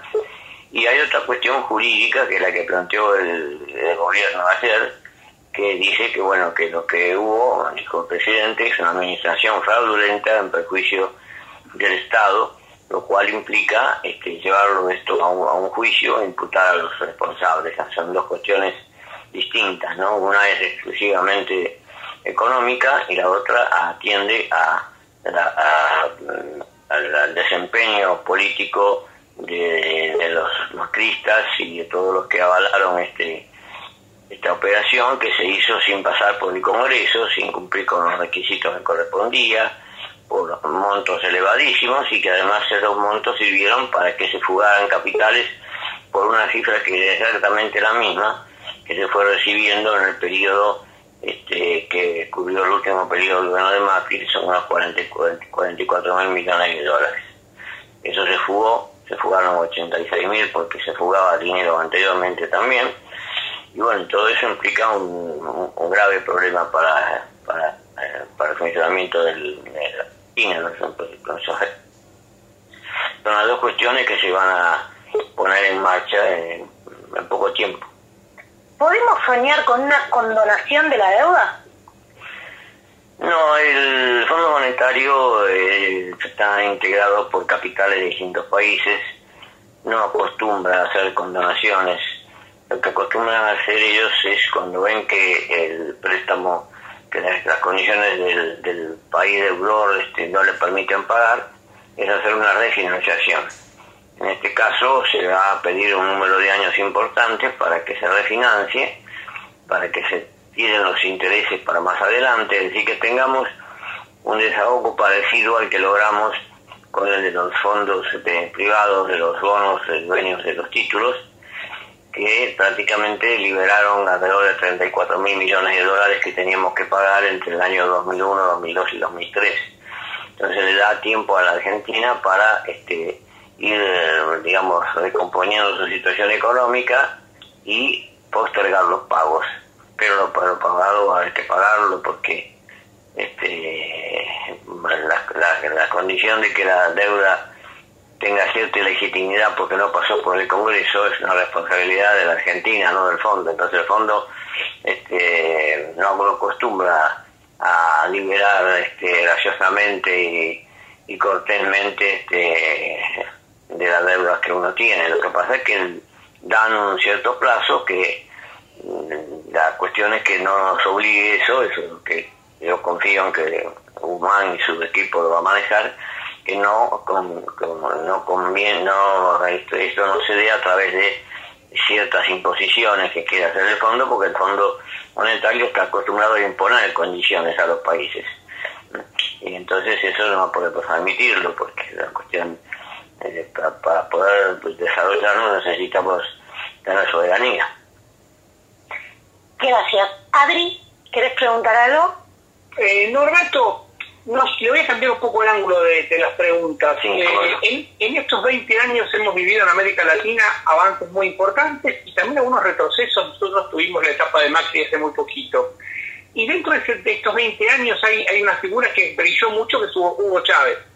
Eh, yo siempre digo lo mismo, en la historia hay figuras que con el correr del tiempo se desdibujan y hay figuras que crecen, aunque no estén más. ¿A cuál de los dos grupos usted lo ubica a Chávez y por qué? Que es lo interesante, ¿no? Sí, yo creo que es una figura extraordinaria. Yo tuve el gran honor de conocerlo al comandante Chávez, comencé varias veces con él, este, y evidentemente eh, eh, era un tipo de una formación fuera de lo común, profundamente latinoamericano. Eh, íbamos, tenía el propósito él de armar en Venezuela, en Caracas, un instituto sabatiniano bolivariano Después por determinadas circunstancias no se pudo hacer y que quería invitarme para que le presentara el, libro este, Seamos libres, demás no importa nada, Vida de San Martín, que le había gustado mucho. Le había gustado mucho porque, bueno, yo hacía un reconocimiento allí de que San Martín tenía en su eh, destierro en, Europa, este, en, su, la casa que habitaba, que alquilaba, este, tenía tres retratos de Bolívar cosa que generalmente la historia oficial no comenta. Entonces, evidentemente, San Martín tenía una gran admiración por Bolívar y eran, forma, formaban parte con distintos métodos y con distintas experiencias. Eh, San Martín mismo reconocía que las batallas de Bolívar eran de mayor cantidad de gente, de 7.000, 8.000 personas, y que las de él no eran tan, tan importantes. Este, y, costumbres así distintas de hombres que venían con, con experiencias distintas, pero que, se centraban en la cuestión en la liberación y la unificación eh, de América Latina, cosa que Chávez jugó un papel muy importante en esa tarea de unificación del UNASUR y del CELAC, y ha dejado una influencia muy importante en Venezuela, en el sentido del antiimperialismo, en el sentido de que hay que realizar procesos revolucionarios y de cambio en camino a formas socialistas de producción. Y bueno, además tengo un recuerdo hermoso de él por la afectuosidad, la sensación de, de, poderío, de lucidez que daba a conversar con el comandante Chávez, eh, que lamentablemente, bueno, en, en, Venezuela corre la versión de que fue envenenado. Esto es muy difícil de probar, pero como vos decís, no es casualidad en determinados momentos históricos empiecen a caer algunos gobiernos populares con intervención directamente de los Estados Unidos, como en el caso de, Bolivia, después cuando cayó Evo Morales con una intervención descarada de la OEA. Este, y bueno, ahora estamos en un proceso con, que está variando bastante, si tenemos en cuenta que además de Cuba y Venezuela, este, México está dirigido por López Obrador, que es un dirigente popular y nacional, que en Ecuador puede ser que vuelva el sector eh, que responde a la orientación de Correa a través de las elecciones de la doble vuelta que se va a hacer ahora.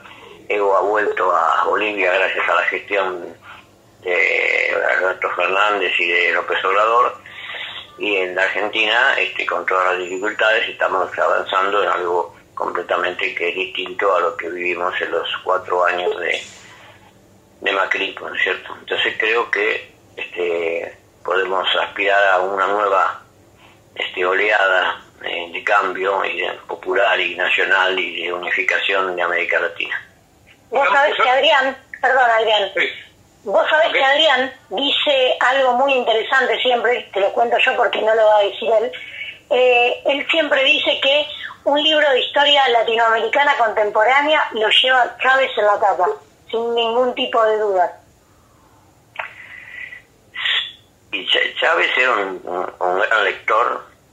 Eh, yo te, cuento brevemente una anécdota. Chávez estuvo acá en Buenos Aires y nos recibió a un grupo de compañeros en el Hotel Hyatt eh, y yo le llevé el libro mío, Seamos Libres y lo demás no importa nada, Vida de San Martín, y él lo tomó en sus manos y mirando la figura de San Martín hermosamente dibujada por, por Carpani, este, me dijo, ah, en mi patria, allá en Venezuela, dicen que le gustaban los ingleses. Yo no podía contradecirlo, no estaba en condiciones, no era quien para ir a contradecirlo a, una figura como, como, como Chávez.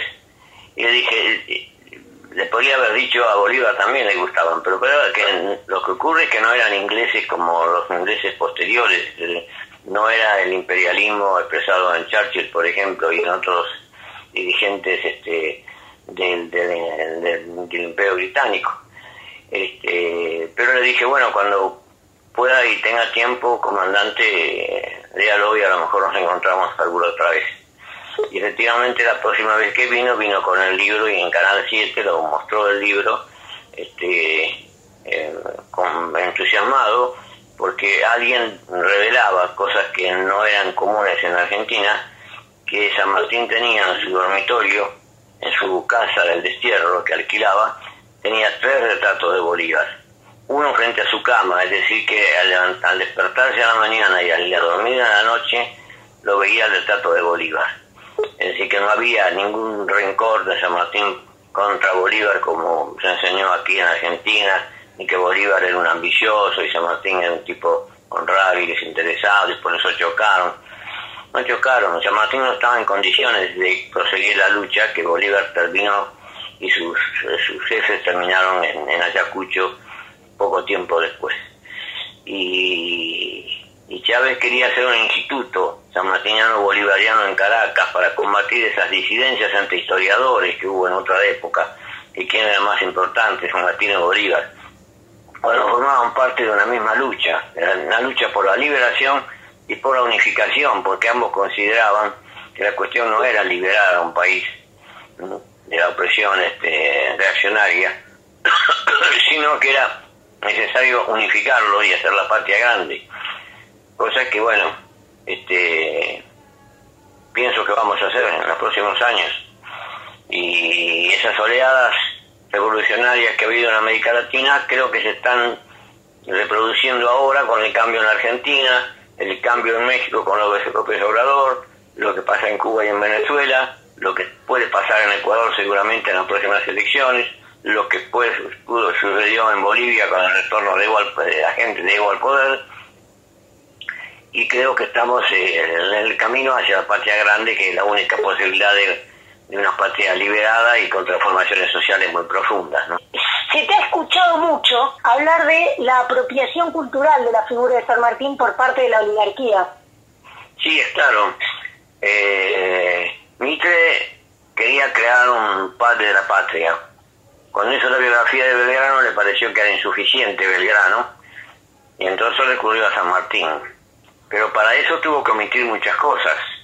Omitió, por ejemplo, la correspondencia de San Martín y O'Higgins donde San Martín decía que Rivadavia era una innoble persona, que era un malvado, que lo había perseguido, que le había puesto una espía en Mendoza, y omitió tantas cosas como esas, este, y, eso llevó a que la oligarquía se apropiara de un San Martín que en lo económico era proteccionista, era defensor de las economías y de los recursos naturales, que era un hombre sumamente popular, y hizo un San Martín totalmente vaciado, pero con el poder que tiene la clase dominante impuso esa visión de San Martín, que es la visión que ha repetido Levene, que ha repetido Ibáñez, que han repetido otros historiadores, y, bueno, y ellos evitan la discusión eh, profunda en mesa redonda de quién era San Martín, eh,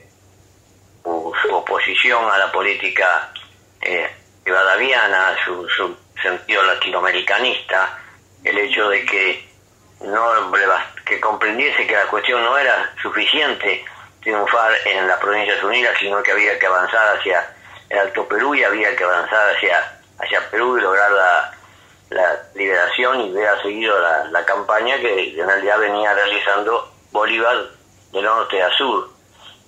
La, conjunción de ambas políticas que terminan con el triunfo de Ayacucho eh, llevan a lo que después será el sur, será el CELAC, serán los intentos de unificar a estos países en la verdadera patria grande que son para luchar económicamente y políticamente de conjunto frente al concierto de las naciones del mundo. Adri, ahora sí. Eh, yo me quedé con algo de lo que le pregunté antes. Yo le había preguntado por la figura de Chávez y usted se puso a hablar de San Martín y Bolívar y a mí creo que esta es la mejor respuesta, que uno junte la figura de Chávez con San Martín y Bolívar es toda una respuesta, ¿no? Ahora, si vamos al hoy, eh, hoy Venezuela tiene a Nicolás Maduro y yo tengo como dos corrientes de, amigos que me influyen de distinta manera. Unos me dicen, y no en razón, Maduro no es Chávez, sí, nadie es Chávez, Chávez es una figura de esas que aparecen una cada tanto. Y otros me dicen, bueno, pero se está bancando una parada realmente complicada en estos años en que lo hostigaron terriblemente y se le está bancando. ¿Usted más cerca de cuál de las dos posiciones está? Yo creo que Maduro es un continuador de Chávez, aunque es muy difícil repetir figuras como Chávez, como ha sido difícil en Argentina repetir figuras como Perón o como Eva. Pero bueno, eh, en Venezuela se ha seguido la, corriente eh, bolivariana que le, imprimió Chávez con las dificultades de un bloqueo permanente, bloqueo que ha llevado a incluso incursiones este, eh, territoriales y que ha dificultado mucho el, desarrollo de Venezuela. Es decir, el, imperio ha tratado por todos los medios de aniquilar la experiencia cubana y no lo ha logrado. Y ahora resulta que Cuba es un ejemplo en el avance la medicina, en el avance de las vacunas, eh, y Venezuela este, eh, tiene que aportarle gas a sectores de, Brasil que tenían necesidades también por el problema de la pandemia. Entonces, este, estas, este bloqueo permanente que, que han sufrido los, dos países trae dificultades en cuanto al pleno desarrollo de las, de las economías este, regionales y autónomas que puedan complementarse tanto de, de Cuba como, como de Venezuela. Es decir, eh, se hace lo que se puede, pero por ejemplo cualquier televidente que, que ve Telesur se da cuenta de que ese es un canal excepcional, donde hay una cantidad de periodistas muy, muy capaces, donde incluso este, se da importancia a la lectura de, de poemas, cosa que es muy, muy difícil encontrar en la, en la, en la televisión argentina donde la propaganda es escasa y fundamentalmente lo que se habla es de distintas partes del mundo y se da una visión distinta de la que dan los, los canales de la Argentina tomados por los, grandes poderes económicos, empezando por, por Canal 13 con Bañeto, el Canal de la Nación y, y todos los que han tergiversado las, las tergiversan ah, diariamente, cotidianamente tergiversan la realidad, salvo el caso de el 5N que tiene una posición distinta, ¿no? En ese sentido yo tengo una, gran admiración por, por Chávez y creo que la Venezuela que, que debió soportar esa situación, esa muerte de Chávez, para muchos venezolanos fue un envenenamiento, cosa que no se le extrañar porque la CIA intentó varias veces matar a Fidel, por ejemplo, en Cuba. Este, y bueno, yo creo que este, es un gran camino el, que se ha seguido y no esa falsedad que han pretendido aceptar un presidente falso que sin ningún ninguna apoyatura real en el pueblo venezolano como en el caso de Guaidó. Este, entonces, en ese aspecto yo creo que mm, estamos recuperando una línea de una América Latina que va a volver a, ir, a anudar este, lazos económicos y políticos y que es un punto de partida para su eh, liberación y unificación. Una pregunta. Eh, hoy se habla mucho, Norberto, de fake news. Y estamos hablando del siglo XIX y vos mencionaste a un personaje como San Martín al cual trabajaste mucho. ¿Estoy equivocado? ¿O San Martín pudo haber sido la primera víctima de fake news en la etapa rivadaviana? Sí, es claro, los, los, diarios rivadavianos, los, los diarios de Buenos Aires, lo criticaron mucho a San Martín. Incluso cuando San Martín intentó volver en 1828, decían que volvía porque se había terminado la guerra con Brasil, porque era un cobarde. Este, y trataban de denigrar su, su figura permanentemente. Eh, siempre las clases dominantes, especialmente cuando se vinculan con poderes económicos externos, eh, tratan de eh, debilitar o, o, anular el pensamiento nacional de las grandes figuras. Allí se discute todavía el plan de operaciones de Moreno también, que es víctima ya de la acción de los historiadores del, del sistema, ¿no es cierto? Y bueno, y en eso nosotros hemos hecho en el centro de Disépolo con, varios compañeros este, cuatro tomos de malditos, es decir, tipos que fueron aniquilados por la prensa, por la, nación en su momento y la prensa, por Clarín después, y, en general por los medios televisivos, que anulan todos los pensamientos que pueden ser anticolonialistas, que pueden ser pensamientos de liberación.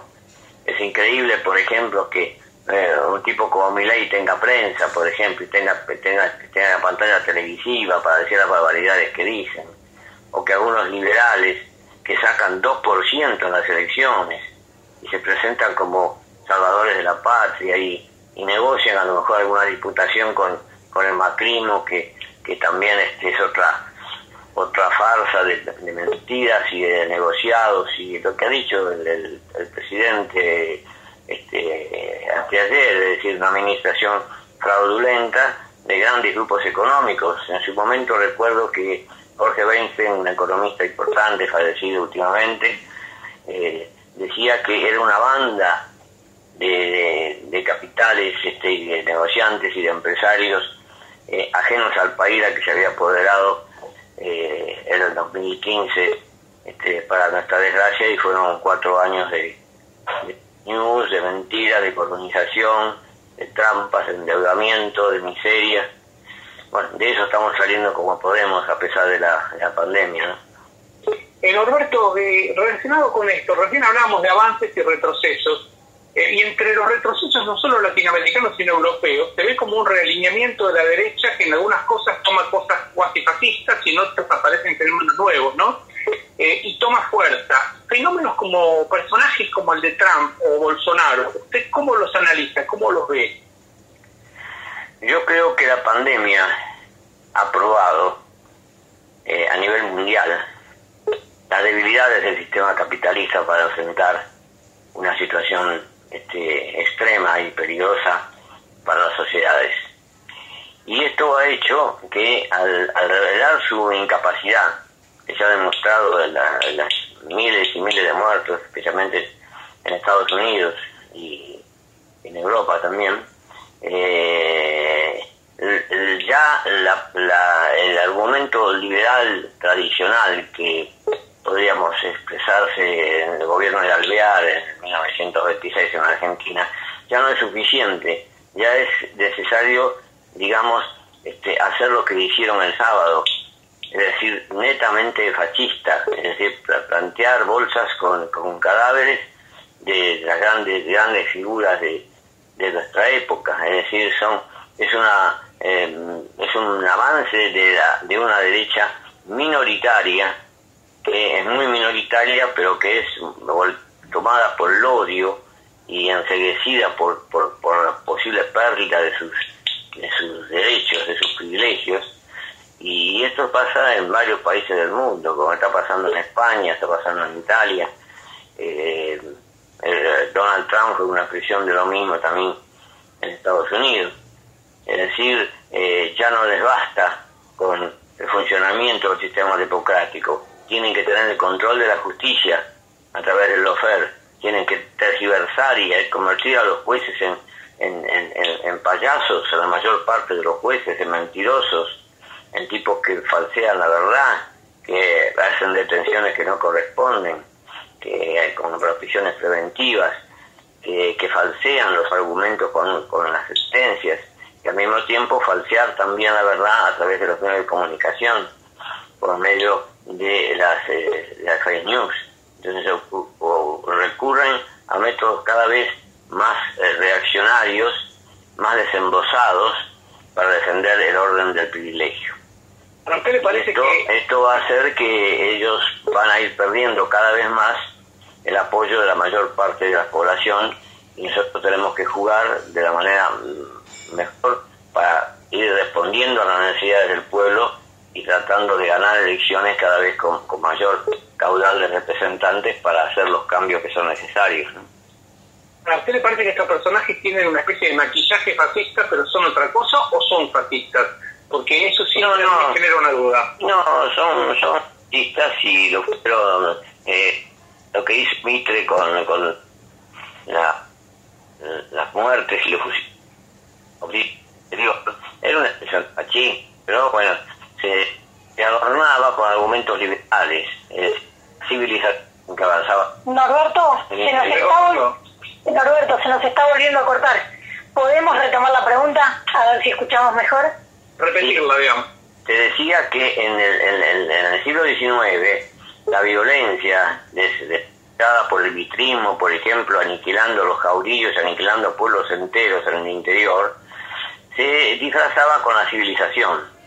Se hablaba de la civilización contra la barbarie, y los pueblos del interior eran bárbaros que no querían ser civilizados. Entonces había que civilizarlos por la fuerza, pero en nombre de una civilización, del progreso, etcétera.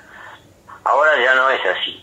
Ahora abiertamente hablan de la República como una cosa vacía, pero se expresan, como se expresaron el, sábado, con este, una, eh, un, escenario este, eh, eh, lúgubre, tremendo, de terror, y una señora que no sé si es periodista también dijo, la próxima vez hay que limpiarlos a todos. ¿Qué quiere decir eso? Que, han perdido hasta la, la, posibilidad de argumentar, sino que no argumentan, sino que utilizan eh, elementos este, y, e, e, y, concepciones que son directamente eh, fascistas, es decir, ella se hace terrorista y ya fue en Argentina con el bombardeo del 55 y lo fue con el fusilamiento del 56 y lo fue después en la dictadura cuando 30 compatriotas perdieron la vida. Pero ahora es cada vez más, es cada vez más porque le, imponen un impuesto a los un impuesto, un aporte patriótico a los ricos y no lo soportan. Y ahora vamos a ver de qué modo podemos terminar con esta con esta hidrovía tramposa por la cual se van las exportaciones argentinas al Paraguay. Resulta que Paraguay es el, principal exportador de soja y no es el principal productor de soja porque no tiene su territorio con, producir toda la soja que, que, exporta, sino que es contrabando de las grandes exportadoras. Entonces, eso hay que terminarlo, pero hay que, frente a eso recurren a las mentiras más escandalosas y recurren a, a las acciones judiciales más escandalosas también. Es cada vez estamos al descubierto cómo actúa la derecha frente a los avances de los pueblos. Una pregunta, Roberto. Eh, vos analizaste... Os oigo poquito ahora. Eh, vos analizaste el siglo XIX. Me gustaría venir para, para el 20 porque en un momento mencionaste a Chávez y a Néstor Kirchner. Y yo te quería preguntar específicamente, ¿en qué momento de estos últimos 20 años, vos empezaste a percibir que, por ejemplo, esos malditos de la historia a los cuales vos te referiste, o, o, escondidos, Jaureche, Calabrini Ortiz, Valdrich, Mosconi, todo lo que vos estabas este, levantando, haciéndole, haciéndole prensa y un reconocimiento, comienzan a tener llegada a los medios masivos y comienzan a llegar lentamente al gran público, perdón por la palabra, no sé si es gran público, pero tiene una masividad que, que yo no conocía antes, que muchos ignoraban. ¿En qué, momento crees vos que fue y por qué, si, si hay una explicación un poquito más certera. Sí, yo creo que especialmente después del, 2011, del 2001, de la crisis del 2001, eh, el gobierno kirchnerista eh, abre el juego a algunas expresiones como en ese momento 678 en, en televisión, que permitían eh, expresar cosas que habitualmente no se escuchaban, ¿no es cierto?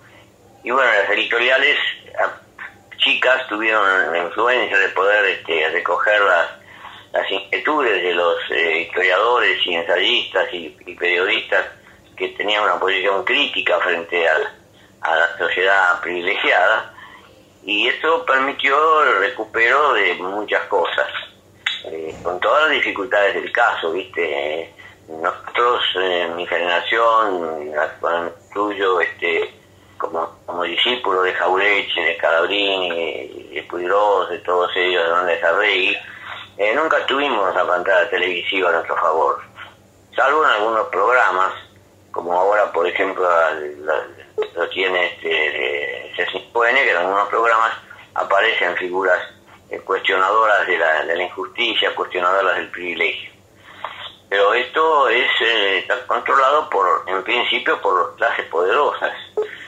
Entonces este cuando encontramos la verdad bueno yo mm, no, salía en televisión salía excepcionalmente salido este pero sí me he recorrido el país prácticamente casi quedaron pocas provincias sin, sin visitar y dar conferencias y debates y acompañar el desarrollo del pensamiento de los que buscaban un camino nuevo no y lo mismo que hice yo, hicieron muchos otros, ¿viste? No es un trabajo personal, este, yo he colaborado en la medida de mis posibilidades, eh, como siguiendo esa línea, con los momentos de que daba Jaureche, que daba Belardo Ramos, que daba Pudiosos, etcétera, y todas esas figuras, y la experiencia del peronismo, que este, en su momento eh, nacionalizó la, banca, nacionalizó los puertos, eh, nacionalizó el comercio exterior, eh, una redistribución de, del ingreso que un historiador liberal y reaccionario como Alperín Dongui dice lo que pasa es que el peronismo redistribuyó eh, la riqueza en cerca de 12 a 15% en favor de los trabajadores y eso es una revolución social, dice Alperín Dongui. En realidad no es una revolución social, es una revolución nacional profunda. Revolución social sería si se hubieran tomado las propiedades de, los latifundios, de la oligarquía, de los grandes capitales, ¿no? Si se, los hubiera tomado, hubiera sido un cambio mucho más profundo y no hubieran vuelto. Lo que se hizo sí fue una, un, cambio importantísimo en aspectos este, fundamentales de los derechos de los trabajadores, eh, tener una, una aerolínea como tenemos ahora, que no, no teníamos, de tener este, una empresa de transporte marítimo que tampoco teníamos, tener este, el control de los depósitos bancarios. Bueno, todas esas experiencias este, fueron muy importantes para nosotros y nos permitieron ir viéndolas con las, la realidad partiendo de la concepción de Jaureche, que nosotros no somos vivos, somos giles avivados.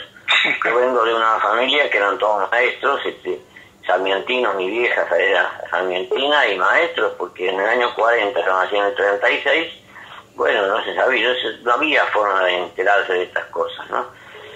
Este, ahora mm, hay muchos que no quieren enterarse, que es otra cosa, porque quieren defender sus privilegios, pero está muy muy claro que hay cambios, eh, que hay figuras que, que, ya no pueden ser rescatables, nadie puede rescatar a la dictadura del 76 y, y todo lo demás, ¿no es cierto? Y entonces, este, eh, digamos así, las nuevas generaciones pienso que van teniendo un caudal de conocimientos y de, la verdad histórica y política que van a favorecer los cambios profundos que necesitamos. ¿Puedo consultarte algo, Norberto? Sí, eh, estuve, estuvimos viendo, y voy a arrancar de vuelta la pregunta, es muy interesante porque tenemos a un peronista muy importante y muy olvidado que nosotros acá en esta pequeña locura que hacemos intentamos hacer lo mismo que hizo él, que es John Cook. Sí. Un peronista que prácticamente los peronistas no conocen. Claro. Y yo te he escuchado reivindicarlo y te hemos escuchado reivindicarlo un montón. La labor de John.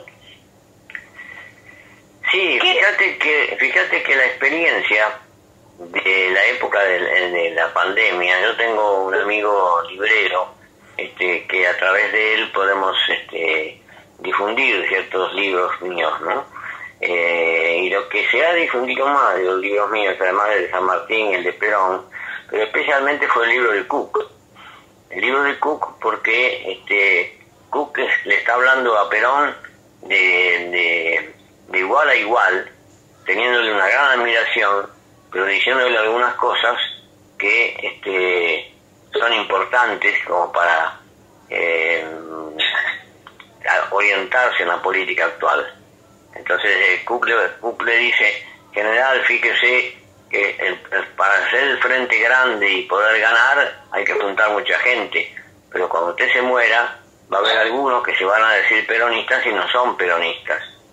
Eh, hoy tenemos muy claro, Patricia Bullrich era montonera, el Pichetto era un dirigente peronista muy importante y están en, en la reacción, ¿no es cierto? Entonces Cook deja enseñanzas muy, muy valiosas además de ser un intelectual que no solo era un gran pensador, sino que se jugó, se jugó este, con las armas en la mano, tanto en, el 55 como, como en Cuba, eh, una figura muy, muy, muy importante en la lucha anticolonialista y antioligárquica, ¿no? Yo le tengo una gran admiración, no, llegué a conocerlo lamentablemente a Cook, pero este, es una de las figuras más importantes. Hablando de, de este primer peronismo, digamos, de Cook, y antes como hablabas con Carlos, ¿el primer peronismo fue un movimiento de liberación nacional como los de los países que se descolonizaban? Y si es así, ¿persiste porque no nos liberamos todavía? ¿Porque no cumplió plenamente su rol? ¿Vos cómo lo ves? Claro, el, peronismo llega a un momento en que se produce lo que se llamó la revolución inconclusa, que es el 55. En el 55, por distintas razones, la revolución es detenida, los cambios que había llevado adelante el peronismo es detenido y se producen 18 años de proscripción, 18 años con una falsa democracia. Y cuando se vuelve, se vuelve en condiciones muy difíciles, eh, internacionales y nacionales, que dificultan la prosecución de esa revolución. Entonces, además, Perón ya es un hombre muy mayor, hay varias dificultades, hay un sector de derecha que juega un papel importante en el peronismo a través de López Rega, eh, no obstante lo cual sale la juventud a, asumir las mejores banderas del peronismo y bueno, y viene el, golpe del 76 para cortar ese proceso. Eso después se recupera eh, eh, imprevistamente a través de las elecciones del 2003 con la aparición de, del kirchnerismo y se vuelve a avanzar, pero estos avances a veces eh, no se hacen de la manera suficiente como para que el enemigo quede derrotado. El enemigo tiene fuerzas internas y fuerzas externas, poderosas económicamente dentro y fuera del país.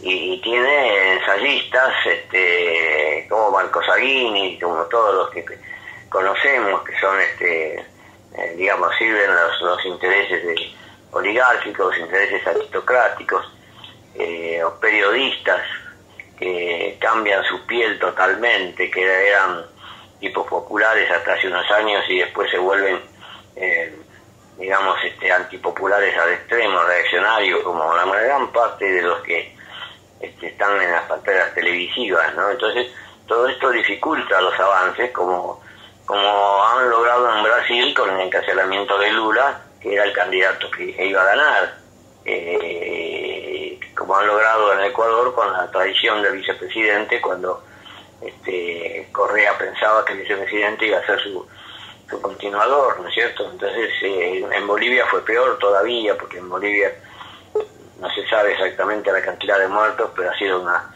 una tragedia, la represión bárbara, este, que se ha llevado a cabo y, y en Chile el pueblo sale a la calle meses y meses y meses sin encontrar decididamente la, la conducción política que le permita este, desplazar a la oligarquía del poder y bueno, veremos ahora próximamente en, las contiendas próximas si, si logra hacerlo, ¿no? Pero... Norberto, perdón, Norberto, para ir cerrando. Sí. Eh, tu tuvimos una gran trilogía, tuvimos una gran trilogía latinoamericana que es Chávez, Fidel y Néstor. ¿sí? Ahora, con Cristina, con Evo, con López Obrador, ¿podemos ilusionarnos de que esa revolución de la patria grande, también inconclusa, estemos un paso más cerca? Sí, yo estoy seguro que sí. Yo que estoy por cumplir 85 años, en pocos meses, mantengo la fe absoluta en los cambios que se van a producir. Este, ellos querían asesinarlo a Evo Morales y no pudieron, gracias a la intervención de, nuestro presidente y el presidente de México, por ejemplo. Y esto es una prueba de que no pueden hacer todo lo que ellos quieren. Y quieren mentir sobre, sobre, sobre todas las cosas y no logran mentir este, y recurren a, al endeudamiento externo y a la distribución del ingreso para este, en favor de los eh, poderosos pero este, los avances populares eh, eh, yo creo que no son, me decía una vez este Atahualpa Yupanqui este, en una oportunidad que estuve en su casa, me dijo, eh, el socialismo es un viento que no lo para nadie. Digamos socialismo, digamos peronismo, socialismo, digamos el peronismo de izquierda, llamémosle como se quiera, pero el, avance popular, el derecho del pueblo a gobernarse, redistribuir el ingreso, vivir mejor, tener derechos, respetarse los derechos humanos, acabarse con los privilegios de unas minorías que están colonizadas mentalmente, este, es un proceso que vamos, creo yo, indefectiblemente. Tarde o temprano. Muchísimas gracias, Norberto. Un placer escucharte, no te robamos más tiempo. Te prometimos 20 minutos y ya llevamos una hora. Así que no te queremos molestar más. un placer escucharte. les agradezco mucho este, la, la oportunidad. un abrazo para todos. Muchísimas gracias, Roberto. Chao. Un abrazo para vos, Roberto. Chao, gracias igualmente. No, por favor. hasta luego.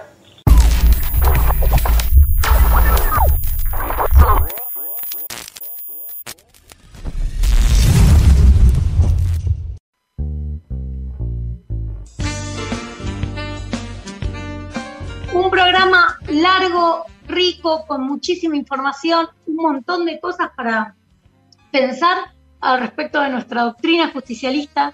Nos encantó estar con ustedes. Muchas gracias por escucharnos. Nos vemos la próxima en Eras una vez en Peronia. Chao, gracias.